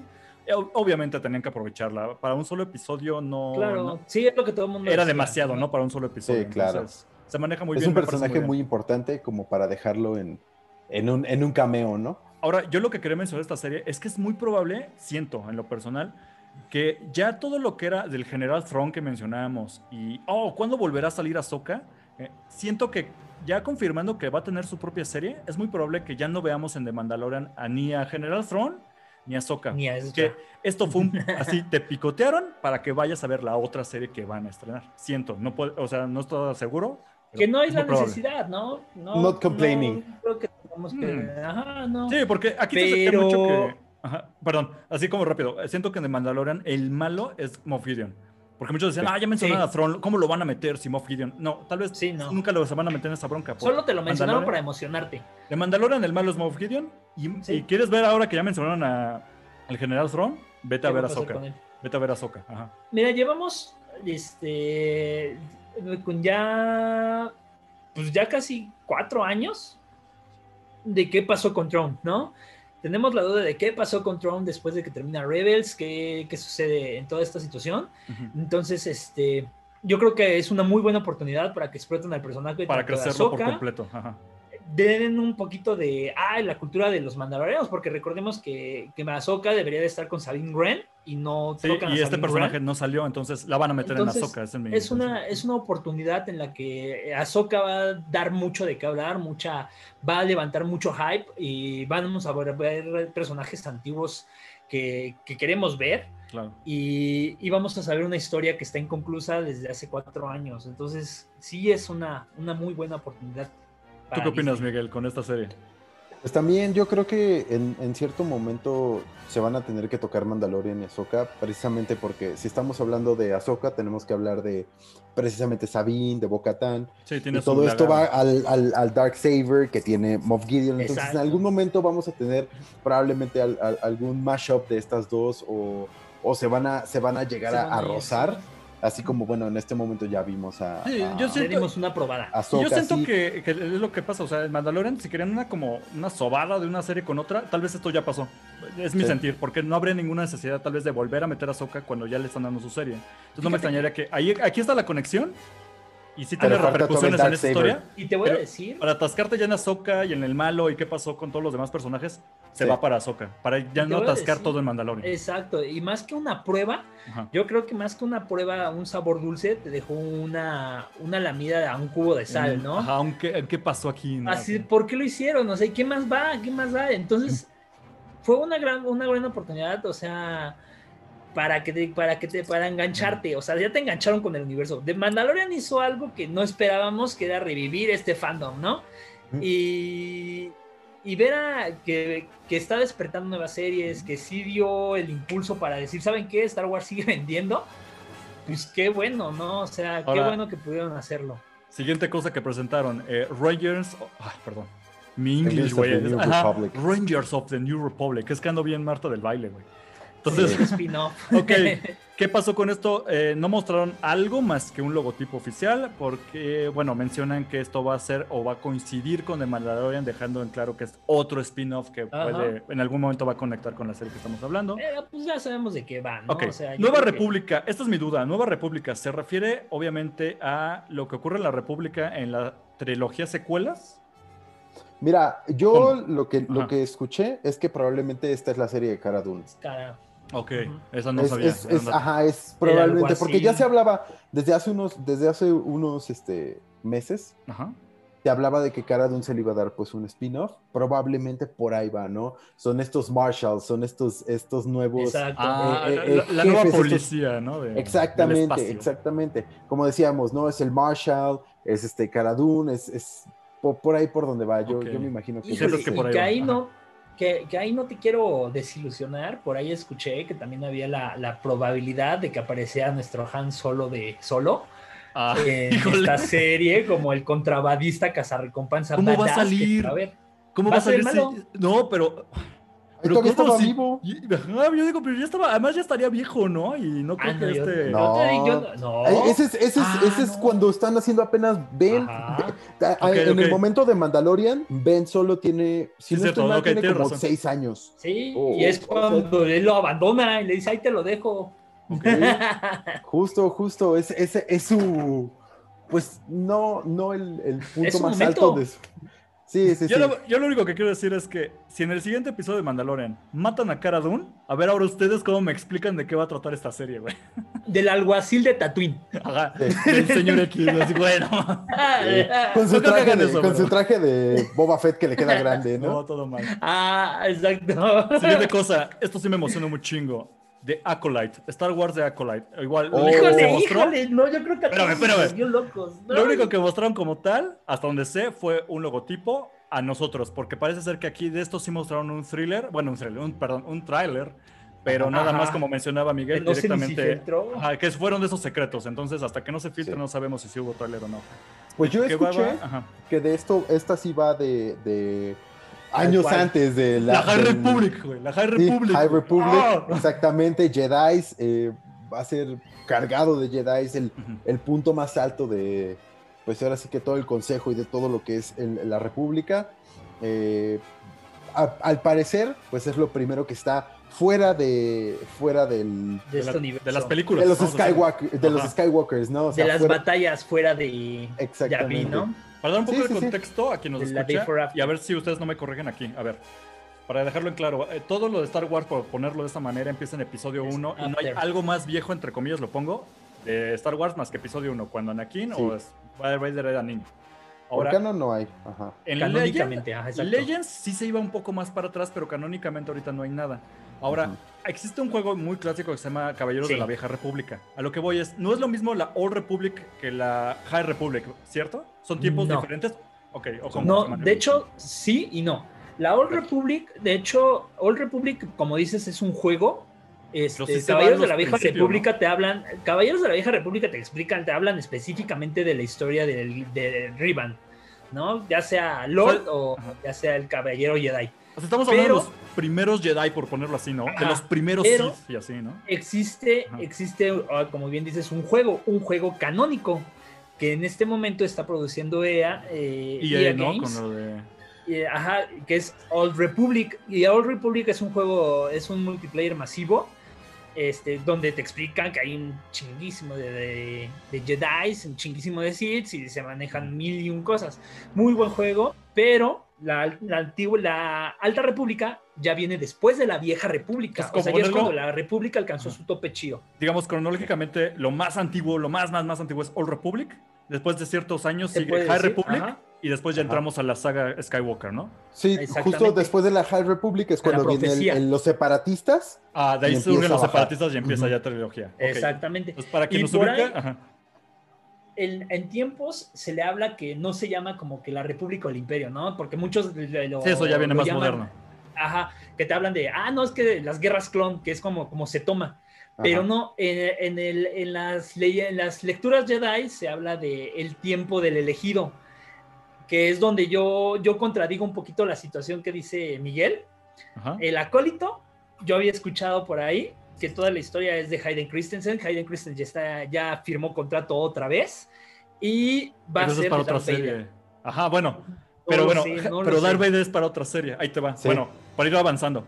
Entonces, de Acolyte, lo único para cerrar es que lo que dejan entrever, entre comillas, es que se va a tratar como una historia, pero ahora sí ya no estamos de los buenos. Parece ser que vamos a hablar de, de esta época, como Sí, mencionaban, ajá. antes de las trilogías y de las pecuelas, de una época pasada, pero desde el punto de vista de los Sith.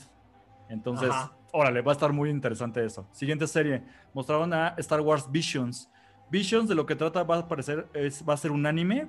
Un, un, un anime, Ajá. no, o sea, va a ser un Cortos, anime. cortos Es decir, una Cortos. animación japonesa, porque sí va a ser eh, precisamente un estudio japonés quien va a hacer esta- esas historias. Van a ser cortos dentro del universo de Star Wars, no dieron más detalles, más que va a ser una animación algo que- oficial En de Star formato Wars. de que anime. se espera, De anime, ajá, que se espera desde hace muchos años, ¿no? Yo Sí. creo que Ya lleva un rato que queremos un anime de... que queremos un anime de Star Wars y la verdad es que se, se han visto mangas, ¿no? En los episodios 4, 5 y 6 en manga y cosas así, pero pues no es como que, ah, wow. Sí, pero ya algo oficial y canon. Ajá, ya es Órale. así, wow. Y, y, eh, esperemos a ver quién lo va a hacer, ¿no? Porque pues aquí podría ser, ya seamos Toei, ya, Toei, ya sea O- o Estudio Ghibli. Estudio Ghibli haciendo algo de Star O Wars, sea- explota el mundo, güey, así.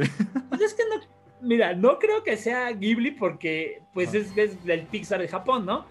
Pero un Toei Animations haciendo es un shonen o algo así, ah, bienvenido, bienvenido sea. Ya no, odio los shonen. Pero bueno, otro tema. Continuemos.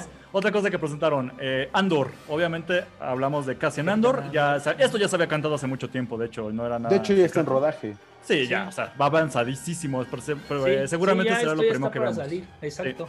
Para que ubique rápido, Cassian Andor es el personaje de Diego Luna en la película de Rock One. Obviamente Orgullo esto es mexicano, la verdad. Esto es Orgullo antes, obviamente, porque es- spoiler, se muere este personaje en esa película. Obviamente esto es mexicano. aventura se, antes. se une con la fuerza. Yo tenía una duda porque precisamente yo sabía que era una serie sobre este personaje, pero aquí sí mostraron un tráiler y el tráiler era más como un detrás de cámaras, entonces no sabía Sí, si era un detrás de cámaras ¿no? de Rock. One o de la serie, me sacó de onda. Pero no, es No, una sí serie, una ¿no? serie. Ujú. Es serie sobre el personaje, pre- precisamente. Y otra vez de nuevo con Diego Luna. Perfecto. ¿Algo rápido que quieran comentar? Nada, para pasarme la que sigue. Pasa, pasa, No. adelante. Siguiente, Bad Batch. Ok, Bad Batch es, va a ser una serie de animación, Star Wars Bad Batch. Precisamente la muestran como secuela directa, por así decirlo, de Clone Wars. Quien no había visto de Clone Wars como yo, pero al menos ya tengo la referencia, en la última temporada muestran a este grupo, que es un escuadrón de estos clones, El lote malo. pero se hace llamar precisamente el lote malo para los que... El lote malo. El maíz malo, güey. El lote malo. Ajá. el maíz malo. Ok, entonces lo que muestran es con que... su mayonesita y su chilito malo. No mames, vamos los pochismos, güey. Extra picante. Entonces lo que muestra en esta historia de Clone Wars rápido es un escuadrón que precisamente le llaman el lote malo, porque son clones que no salieron tan clones, que salieron con ciertas características diferentes, pero lo que les da una habilidad exactamente que los hace únicos a este equipo. Entonces son los renegados, porque al parecer de- al final de, esta, de Clone Wars, no lo quiero contar, pero yo tampoco lo he visto, pero sé que este, este escuadrón sí sobrevive y no son malos, así que se van por aparte. Al fin esto va a ser una historia que va a continuar igual en animación, con este mismo estilo de Clone Wars, sobre qué pasó con ese escuadrón y qué otras aventuras va a tener. Ok. Y aquí, qué pues, padre. No, a ver, Sí. a ver, organícense. Sí, no, no, chino, chino. Dale. A ver. Date chino. Eh, yo, yo aquí lo veo muy padre, ¿por qué? Porque pues si nos dejan ver, nos van a dejar ver qué pasó con Rex. O sea, cómo, cómo, qué sucede con Rex, con Gregor, con Wolf, los clones sobrevivientes, con algunos más sobrevivientes. ¿Qué pasa? Porque hablaban de que ya se, ya se hizo oficial, hace poco estaba leyendo que se hizo oficial, que existen entre 50 y 100 Jedi vivos. Entonces, hay que saber qué pasa con, con estos Jedi y pues qué mejor manera de mostrarlo que desde la vista de un, escuad- de un escuadrón especial. renegado y especial de- con esas exacto. habilidades, claro. Exactamente, que se va a dedicar a tratar de defenderlos y que se va a centrar entre la Orden 66 y un poquito más para allá. Quién sabe hasta dónde vayan a frenar, pero pues va a ser otra vez Sí. otra de Filoni y que, que se lo aplaudo y que, que, que doy gracias en que no hayan terminado. Este güey tiene ahí, ¿no? chamba de aquí hasta Sí, sí, 2030, sí. Sí, él ya, ya dinero tiene para morirse. Para dos aventar al veces. aire. ¿Tú qué opinas entonces, Sí. Miguel, de esta serie? Pues nada, yo más bien eh, vi comentarios donde dicen que aquí pues ya vamos a ver a, a Darth Sidious como el emperador. Buen dato. Ya vamos a ver todo, todo esto que pues prácticamente quedamos después del episodio 3. Ujú. ¿Qué es lo que pasa, no? Eh, probablemente Darth Vader también. Ya vamos a ver como todo, precisamente lo que pasa después de la Orden 66. Entonces va, va a estar muy interesante. Perfecto. Ujú. Entonces, siguiente cosa, creo que ya es con eso creo que ya era al final. Bueno, por ahí mencionaron dos, dos detalles. Una que fue un, un tráiler precisamente con Patty Jenkins, quien no lo ubica es la Ajá. directora de Mujer Maravilla. Después, ya lleva una historia, pero después de esa película todo el mundo la empezó a ubicar. Entonces Patty Jenkins ya va a entrar a dirigir, porque todo lo que hemos mencionado hasta ahora es de directamente a Disney Plus. Muchas son series, pero esta va a ser película llamada Star Wars Rogue Squadron. Rogue. Quien Ajá. ubica ese nombre, güey, siempre ha estado en Star Wars. Ese Qué nombre emoción. es de los principales juegos y de, de lo que se enfoca Rogue Squadron es mucho, es que era precisamente de las naves. Combates en naves. Vemos a la X-Wing, eh, los TIE Fighters, toda esta onda. en videojuego. Que retomen ese nombre y ahora va a ser una película dirigida por Patty Jenkins, algo muy emocionante. En el trailer nada más mostraron a Patty Jenkins hablando, poniéndose un traje de, de piloto de, de los rebeldes y se acabó, pero con eso ya se hizo un aire muy grande. Haciendo ahí una, una, este, una pequeña anotación, como dices, este, se ha presentado, el nombre no es nuevo, de hecho el Escuadrón Rogue es muy famoso porque entre, en el Escuadrón Rogue viene Wedge Antilles, viene Biggs Dark Light, el mismo Luke Skywalker, y recientemente en- apareció un juego que se llama Star Wars Squadrons, que Claro. es como el revivir de X-Wing, Sí, ¿no? fue un poco De- de eso. y, y la verdad es que el juego es muy bueno, te muestra una historia que, que no se estaba diciendo. Y es que pasa con Hera Syndulla, que es otro de los personajes claves ahorita del universo de Star Wars. Y ahorita ella es la capitana de Rogue Squadron. Entonces te van a mostrar mucho, o sea, Me encanta cómo se queda trabado el chino, porque ahí se ve su cara. Eso va a quedar en video. Perfecto. La-. Lo, lo lamentamos, chino, se te murió el audio. A ver si ahorita regresas. ¿Tú qué opinas de, de entonces de Rogue Squadron, Miguel? Pues igual, eh, creo que eh, eh, pues va a ser peleas, naves, lo que nos gusta, ¿no? Tal vez no va a haber sables láser, pero va a haber pues toda la emoción. Eh, pues lo que veíamos, por ejemplo, lo que se veía en, en Rogue One, ¿no? Que no hay, no hay Jedi como tal, no hay eh, la fuerza, no, no es algo que exista en ese momento. Sin embargo, bueno, eh, tenemos peleas, tenemos emoción, tenemos acción, tenemos combates, todo esto, ¿no? To- Todas Creo las cosas de Star Wars que no tengan que ver con Jedi, que me encantan los Jedi, pero todo lo que te- no tenga que ver con gente que tiene poderes de la fuerza, me encantan. Por ejemplo, Mandalorian es un buen ejemplo. Estos soldados Sí. de a pie, esta gente que no tiene una conexión espiritual o mágica, pero que se rifan de a pie. Entonces, Rogue Squadron va mucho de eso. O sea, estamos hablando de los pilotos de naves de Star Wars. Y si logran algo como lo único bueno que tiene episodio 8 para mí, que es la escena inicial de la nave de Poe Dameron soltando bombas, todo esto estaba muy padre. Sí, Sí. manejan como incluso ese tono en toda, la, en toda la película, sería algo muy, muy divertido. No hay más detalles si va a ser de... Como en dónde va a estar ubicada esta historia, en la línea temporal, cronológica, todo esto, pero pues bueno. Ok, siguiente cosa, así rápido, nada más dijeron que Taika Waititi va a ser igual una serie, al parecer. No tiene nombre ni nada, nada más dijeron el, director, que ya sabemos que se rifa mucho dentro de The Mandalorian haciendo sus episodios. Sí, no, Taika, Taika Waititi en realidad se rifa en todo lo que hace, ¿no? Sí, no, ya tiene su nombre que- en eso. La, la mejor película de todo el universo de Marvel es Thor Ragnarok y es una chula de Taika Waititi, ¿no? Este... También lo pues- voy a ver, aunque ni sepa qué es, pero lo voy a ver. Lo voy a ver, sí, sí, sí, o sea, y aunque sea malo, lo voy a ver, ¿no? Pero creo que eh, el, el saber que Taika Waititi está a cargo de esto, bueno, es, es sinónimo de calidad, ¿no? De calidad y de que va a tener eh, momentos graciosos, va, probablemente tenga estos tintes de comedia como, como él sabe, ¿no? Entonces, pues creo que A ver, le a va ver a qué sale una, después. una, ajá, una frescura, ¿no? A ver, a ver qué pasa. Y ya para cerrar, esto lo dejé al último por algo, pero ahí pobre chino va a sufrir que no le va a tocar hablar de esto. Sí, justo. Pero eh, precisamente ya confirmaron que ya estaba sonado, pero ahora sí ya es oficial, la serie de Obi-Wan Kenobi. Lo más así que suena bastante de esta serie es que se confirma precisamente que va a volver Obi-Wan Kenobi. Este. Es decir, a- actuado por. Se me fue el nombre. Iwan este. McGregor. Gracias, Ivan McGregor, que se me hace muy bueno Obi-Wan Kenobi. O sea, Obi-Wan Kenobi. Obi-Wan. Obi-Wan, se me hace un excelente Obi-Wan. Me encantó de Sí, sí las, en la trilogía pasada.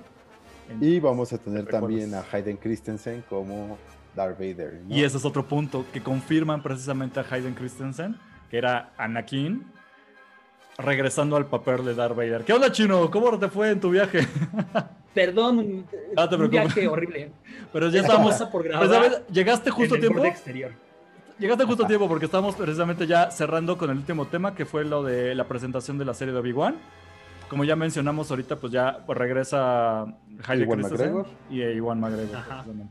Entonces, dude, híjole, todo el mundo se emocionó. No sé, tengo mis dudas porque la verdad, la verdad, la verdad, o sea, lo que era este Hayden Christensen eh, como Darth Vader, era cumplidor, pero es conocido que Hayden Christensen no era tan buen actor y después de hacer Star Wars ya no volvió a hacer nada. Entonces, siento que va a tener mucho que depender de la dirección que le den para que cumpla con, digamos, lo, el papel, ¿no? Porque estás hablando ya de Darth Vader como tal y sí tiene otro tono diferente a Anakin. Oye, ¿de qué hablas? Hizo esa película en la que lo operan, pero está vivo, ¿no te acuerdas? ah, qué chula de película. Ok, yo tengo mi debate, pero eso, eso sale de Star Wars. en pero Jumper, ¿no? Ajá. Ah, eso sí, balazo, güey, en la cabeza. Un blasterzazo me voy a dar, güey, si siguen con eso. Sí, Pues no. yo también, ahí Ajá. tomando un poco el tema, este, por ahí yo había escuchado que, que a Temuera Morrison no nada más lo habían contratado para hacer Boba Fett. Ok. Él también estaba contratado para hacer el comandante Cody y que iba a ser, y que iba a ser uno de los Ah, que iban a pues sí. estar rastreando. Que el de la 212 lo iban a pasar a ser el, por así decir, el teniente o el almirante de la, de la 501 y que junto a la 501 iba a estar buscando a Obi-Wan A Kenobi. Obi-Wan, exactamente. Perfecto. Pues no sé, este, ahorita ya nos dieron prácticamente todo esto que acabamos de mencionar para echar al aire. Todo prácticamente va a estar en Disney Plus, muchas son series.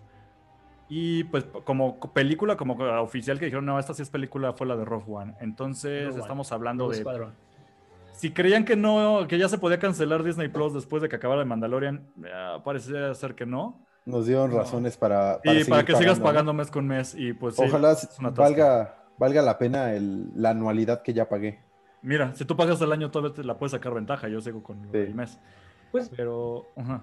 saliendo de esa, de esa situación, entrando al tema, yo creo que de- en, el, en el capítulo pasado decíamos, ¿no? Lo único bueno que tenía Disney Plus era eh, de Mandalorian y de repente que te suelten todo esto. Tiene los Simpson, güey. Ah, no, son la 29 y la 30, esos no, no, son, no son canónicas.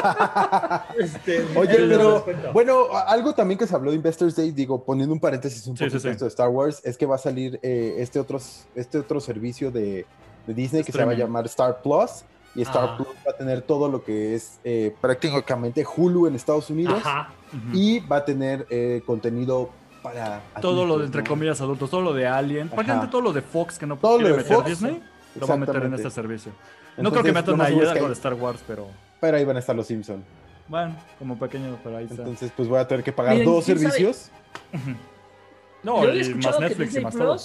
Ajá, sí, gacho que sí. eh. No, bueno, ya no todas valen la pena. Pero bueno, Disney Plus, yo creo que la van a. Que yo había escuchado por ahí que sí planeaba meter cosas de Fox. O sea, que sí era un hecho de que iban a meter de Fox y que de hecho tenían previsto sacar una, una serie de Alien. Sí, eso sí está Con- confirmado. Ajá, con Ripley. O sea, entonces. Pues sí, yo creo que sí va a haber mucho que ver en, en Disney Plus, nada más Star Wars. No, no se sientan mal por su. para los que pagaron su anualidad. Y Marvel. Y, y Marvel. Claro, ajá. Marvel bastante. Ahora, pero ahora, volviendo, digamos, como al tema en cuestión de Imperio Galáctico, Ajá. eh, ¿ustedes qué opinan o cuál es su opinión? Porque yo tengo una que quiero ahorita reservarme de todo lo que anunciaron y todo lo que van a sacar. A ver, Miguel, digamos, ¿tú qué opinas, güey? Pues mira, ¿Te emociona, no te emociona? me emociona mucho. Creo Ajá. que a- a- un, un comentario que escuché mucho en muchas plataformas fue que what a great time to be a Star Wars fan. Ok, es vale. es el, el mejor momento para ser un fan de Star Wars, ¿no? Eh, Sí. Anteriormente, bueno, teníamos que echarnos unos, unos cuantos años entre película y película, o eh, estas series, y bueno, ahorita se, se vino todo de golpe, ¿no? Entonces creo que eh, eh, es muy emocionante, la verdad es muy emocionante eh, ver para dónde se está, se está guiando toda esta, toda esta saga, todo el canon, para, para dónde va, ¿no? Sí. Y bueno, la verdad es que qué mejor momento que cuando ya tenemos Disney Plus aquí en Latinoamérica, ya podemos eh, ir a la par con lo que está saliendo en Estados Unidos, ¿no? Que pues fue lo que pasó el año pasado, que Mandalorian salió en Estados Unidos. Y se No sufrió. había manera ¿Se de sufrió? verlo, ajá, se sufrió. En aquella, pues, que la única forma de verla era en aquella página con X al principio del nombre y No. cosas así, ¿no? Todo mal. Sí, sí, sí, sí, sí, en la, en la cueva de Ana y pues Ajá. la verdad es que la verdad es que sí, sí, pues ahorita es un buen momento, digo, tenemos todos los recursos, todas las, eh, todas las herramientas, toda la apertura para, para ir a la par con lo que está saliendo, entonces yo la verdad estoy muy emocionado. ¿Tú, Jesús, qué opinas de todo lo que se mostró? Pues mira, yo sigo, llevo pues ya meses, ¿no? Desde mayo que se anunció lo de la High Republic, que es una, una emoción muy grande porque yo quiero ver cómo lo explotan todo. O sea, a mí siempre me ha gustado mucho la cultura de, lo, de, de Star Wars, fuera de, de las series, de las películas. E incluso eh, un dato personal es que yo estudio Derecho y uno de mis trabajos que, se me, que pude exponer fue cómo el imperio y la república funcionaban en, este, en el mundo real, ¿no? Y, lo hice todo en base a Star Wars. Entonces, realmente, el, el, hecho de que una saga mítica y tan importante le estén dando tanta vida, me, me llena, o sea, no nada más es la, la, situación de decir, ah, son las películas y las series que vienen, sino ver que esto lo voy a poder compartir generación tras generación tras generación. O sea, esto no se acabó en las películas. Llegó el episodio 9 y tú dices, puta, ¿y ahora qué van a hacer? Y de repente te avientan el Mandalorian y etc. Y yo nada más ya para cerrar, mi opinión al respecto es que tengo ciertas reservas. Me voy a explicar así rápido. Este, yo no olvido que esto lo está presentando incluso en este evento, fue precisamente esta Kathleen Kennedy. Kennedy. Yo ya he tenido mis opiniones al respecto de que yo en gran medida considero que Kathleen Kennedy, ay, jole, si estuviera haciendo un gran trabajo como lo está haciendo Kevin Feige para lo de Marvel, no tendría ningún comentario al respecto, pero Kathleen Kennedy fue la que le dio autorización a episodio 8 y episodio, bueno, Han Solo y intentó rescatar episodio 9 que pues, quedó a medias. Entonces, eh, no a mí nunca me ha convencido la dirección que le ha llevado hasta ahora Kathleen Kennedy con el, universo de Star Wars. Entonces, que de repente suelten toda esta marejada de, de contenido, es, no es imposible, pero tengo mis reservas al respecto de que todo vaya a estar bueno y de que todo vaya a valer la pena. Sobre todo si ella está detrás. Claro, si está muy involucrado Kevin Feige, por ejemplo, este Filoni, eh, perfecto. A mí me da un sello como de garantía. Que también ellos pueden fallar, pero me da un poco más de seguridad pero muchos de estos no se mencionan como tal y muchos nada más dicen Kathleen Kennedy está detrás. Entonces, híjole, tengo mis reservas. Aún así, me, obviamente me voy a atascar todo lo que saquen, hasta taparroscas si es necesario, para estar al tanto del canon. Otra vez. Otra vez tazos y cosas así. Pero pues bueno, ya veremos cómo va saliendo todo esto. Este, ya llevamos casi dos, dos horas de programa. No pensé que iba a durar. Lo dijimos desde un principio. Sí, iba a durar un ratote. esperaba que fuera menos, pero pues se cumplió. Entonces ya estamos al pendiente, nada más falta la siguiente semana hablar de... Mira, ya estaba bien desesperada también ahí Mazapán. Entonces ya nada más falta... Falta esperar el cierre de temporada y yo pensé que este programa iba a ser nada más de cierre de temporada y a ver qué se nos ocurre, pero pues ya vemos que vamos a tener que estar hablando prácticamente de cada serie que saca. sí. pues mira, yo, yo nada más quiero comentar que, bueno, también entiendo tu, tu miedo con, con al respecto de todo esto, claro. Ajá, pero también, bueno, tenemos eh, mucho material, ¿no? O sea, tenemos margen de error.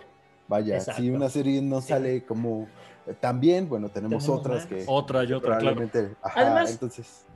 Defendiendo esa situación también, tenemos en cuenta que el mismo George Lucas la regó con las precuelas. Las precuelas cuando salieron, todo el mundo las atacó horrible. O sea, yo me acuerdo que se hablaba y decían, ah, ¿qué le pasó? Ya que me, mejor deje a alguien más en el cargo, que ya, ya está loco pues realmente como dice, como dice Miguel, ¿no? Tenemos un margen de error y si una cosa no nos gusta, tenemos para que nos guste más. Así como no nos gustó solo, a muchos otros nos encantó Rogue One.